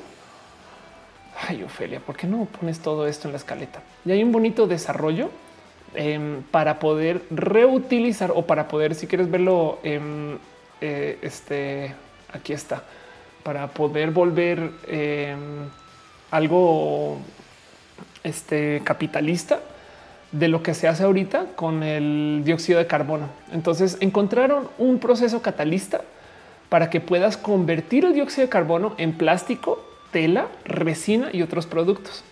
Entonces, de cierto modo es usan, química de fotosíntesis artificial y crean nuevos productos que se pueden formar a base del CO2. Esto tiene ciertas cosas en particular a, como que a dejar en consideración. La primera es la mera generación de electricidad que se necesita para hacer esta conversión puede ser algo que ensucie más que lo que entrega. Me explico porque quitas mucho CO2, pero luego generaste más para poderlo quitar, no?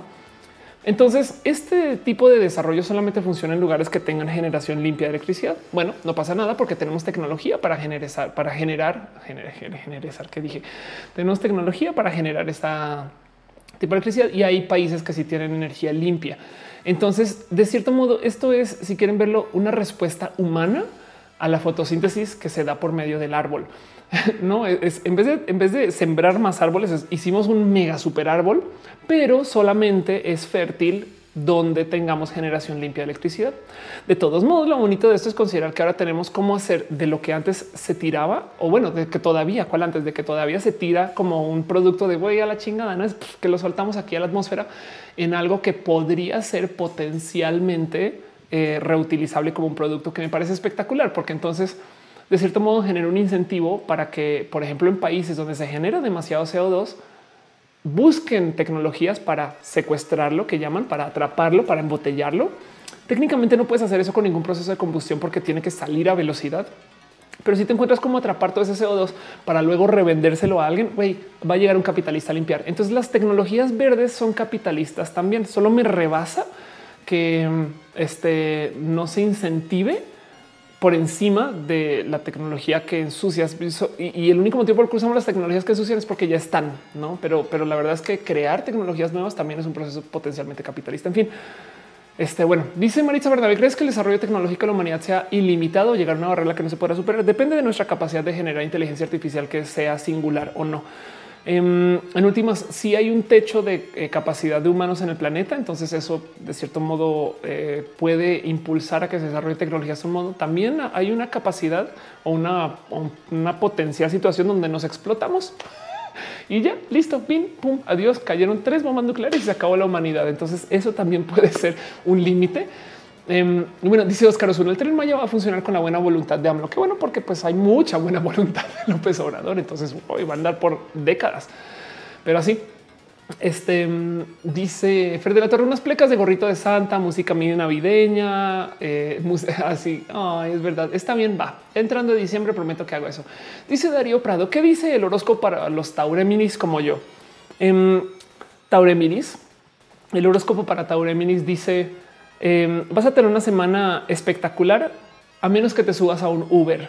El momento en el que te subas a un Uber no va a tener cable para el auxiliar y desafortunadamente también vas a tener que dejarle una, este, una propina extra porque quien se suba al Uber contigo va a querer discutir. Lo siento, lo siento. Es parte de lo que está pasando ahorita con la gente que usa Didi y es parte de lo que está pasando con toda esta tensión entre Cabify y que ahora, como ya sabemos los nombres de la gente que se suben a Uber, pues también de cierto modo quiere decir que podemos verificar su compatibilidad con nosotros, que dejan duda el por qué no se han hecho servicios de transporte en el que tú te subas a un Uber donde tu Uberista sea compatible desde su signo astrológico. No bien podrían, bien podrían. Exacto. Sí, no? Pero bueno, tu número de la suerte es el 42. Este no compres la lotería a menos que quieras perder dinero. Y si quieres perder dinero, entonces sería lo mejor que puedes hacer. Y este evita dar swipe a la derecha a menos que hayas dejado que te den mucho swipe a la derecha a ti. Es el horóscopo para Taureminis. Dice Gabriel Benítez Molina, mato con nariz red de Rodolfo. Si no, no vale. Sergio Arias dice: Me encanta tu programa. Es muy difícil estudiar física. No, em, de hecho, yo siempre estudiando física, siempre veía a los ingenieros mm, para arriba, por así decir, porque los ingenieros ven todo lo que yo veía en física, más materiales y como técnicas de vida real. Hace sentido.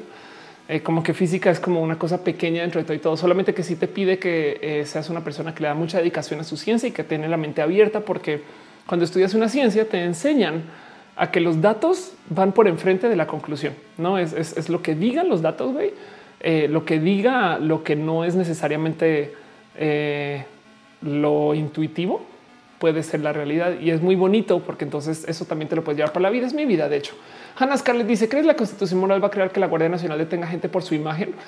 Me parece su cuchara metida frente al, Frente Nacional. Espero que nos mira, mira, si, si, si es que me asusta tanto la palabra moral de eso. Le decía Noelia justo que que, bien pudieran haber hecho como la constitución del bien comportar, aunque también suena horrible. Pero sí, moral suena, oh, pero el motivo por el cual se supone que existe es porque quieren enfrentar y tener un método así específico centrado a la gente de la corrupción. Y esa es la gran apuesta de López Obrador entre todo y todo. Es, el, es lo único que ha dicho que ha tenido en plan para pagar tantas cosas que quiere hacer. Es vamos a literal retomar este dinero que se está robando la gente para usarlo para y de nosotros. Saber qué pasa. Pero bueno, creo que em, siendo eso lo que es y ya llevando eh, tres horas y 21 minutos de transmisión, voy a ir cerrando este show. Muchas gracias por acompañarme hoy. Muchas gracias por ser parte de esto. Muchas gracias por ser parte de Roja. Muchas gracias por no sé, ser gente tan bonita, sobre todo este, pues llamen a luz del el gato peludo. Este y también de paso por allá hay una Noelia, denle un abrazo muy especial.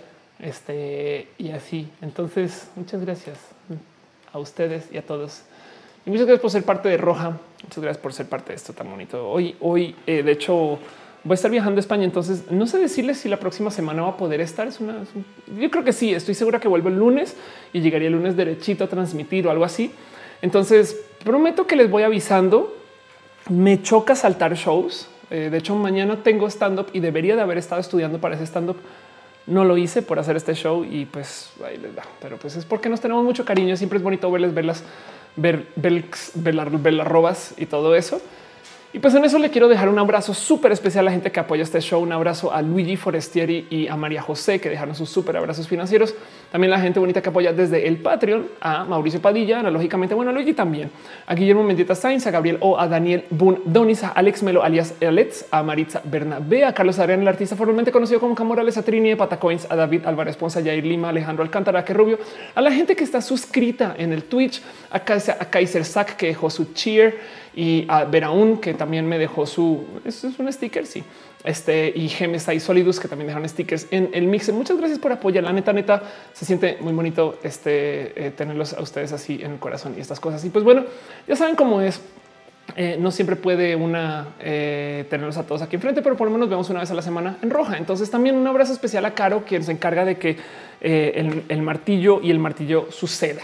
pero bueno, un abrazo también a Bev01, a Karim OZ, a Abocado Badado, a Baron Javier, a Vera una, Comando de Ruta, Danny Trouble 3, porque Danny Trouble 2 y Danny Trouble 1 no sé bien dónde está, pero bueno, de Dracon guion bajo de Gómez Serra, el Alex 7 Electrical Longboard, a Ezra 21, Electrical Skateboard no está desafortunadamente, pero también por eso es que tenemos hoy a Gamer 01, a Infector, a Saurus, a Jepeliata Juaurig, a Kaiser Sack, a Liz Jordan, eh, también a Luna Hategood, a Matt Clue, a Miss Uva, a Miss Firefly Games, a Positivity Bot, a Restreamio Bot, quien viene cada vez que transmito en Restream. Qué raro. A Rubén Laza, Shiva Inu, a Taoki 7, a Tave, a Tuirkur, Kirkland, a V and K, porque nunca vienen V o solo K y a V, eh, a Vintrea XHD, a Virgo Pros, a gente bonita que se conectó desde el Twitch también, a gente bonita que está en Mixer, este, a ver a una Revionet, a Tremor Al, la gente bonita que está en YouTube, ya saben que YouTube es bien pinche celoso y no siempre muestra a todo el mundo. Si ustedes no están la lista, solamente avísenme, avisen.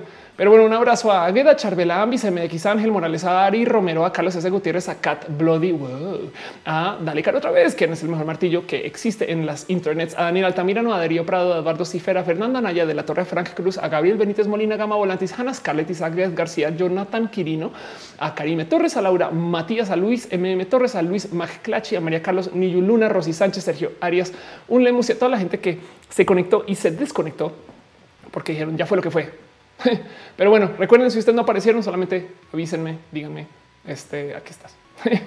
Los quiero mucho, banda. Es espectacular poder ver ustedes. Elisa, sonrisas, no apareces. Sonrisas, gracias por, por traer sonrisas al... Saben que los quiero. Hablemos en redes sociales y ya saben, díganle a sus amigos y amigas que este show existe y estas cosas, porque es que así son las cosas. Cuando son las cosas, Ofelia, estás cansada, no? Un poquito. Ay, como cuando Ophelia se habla con sí misma. Bye.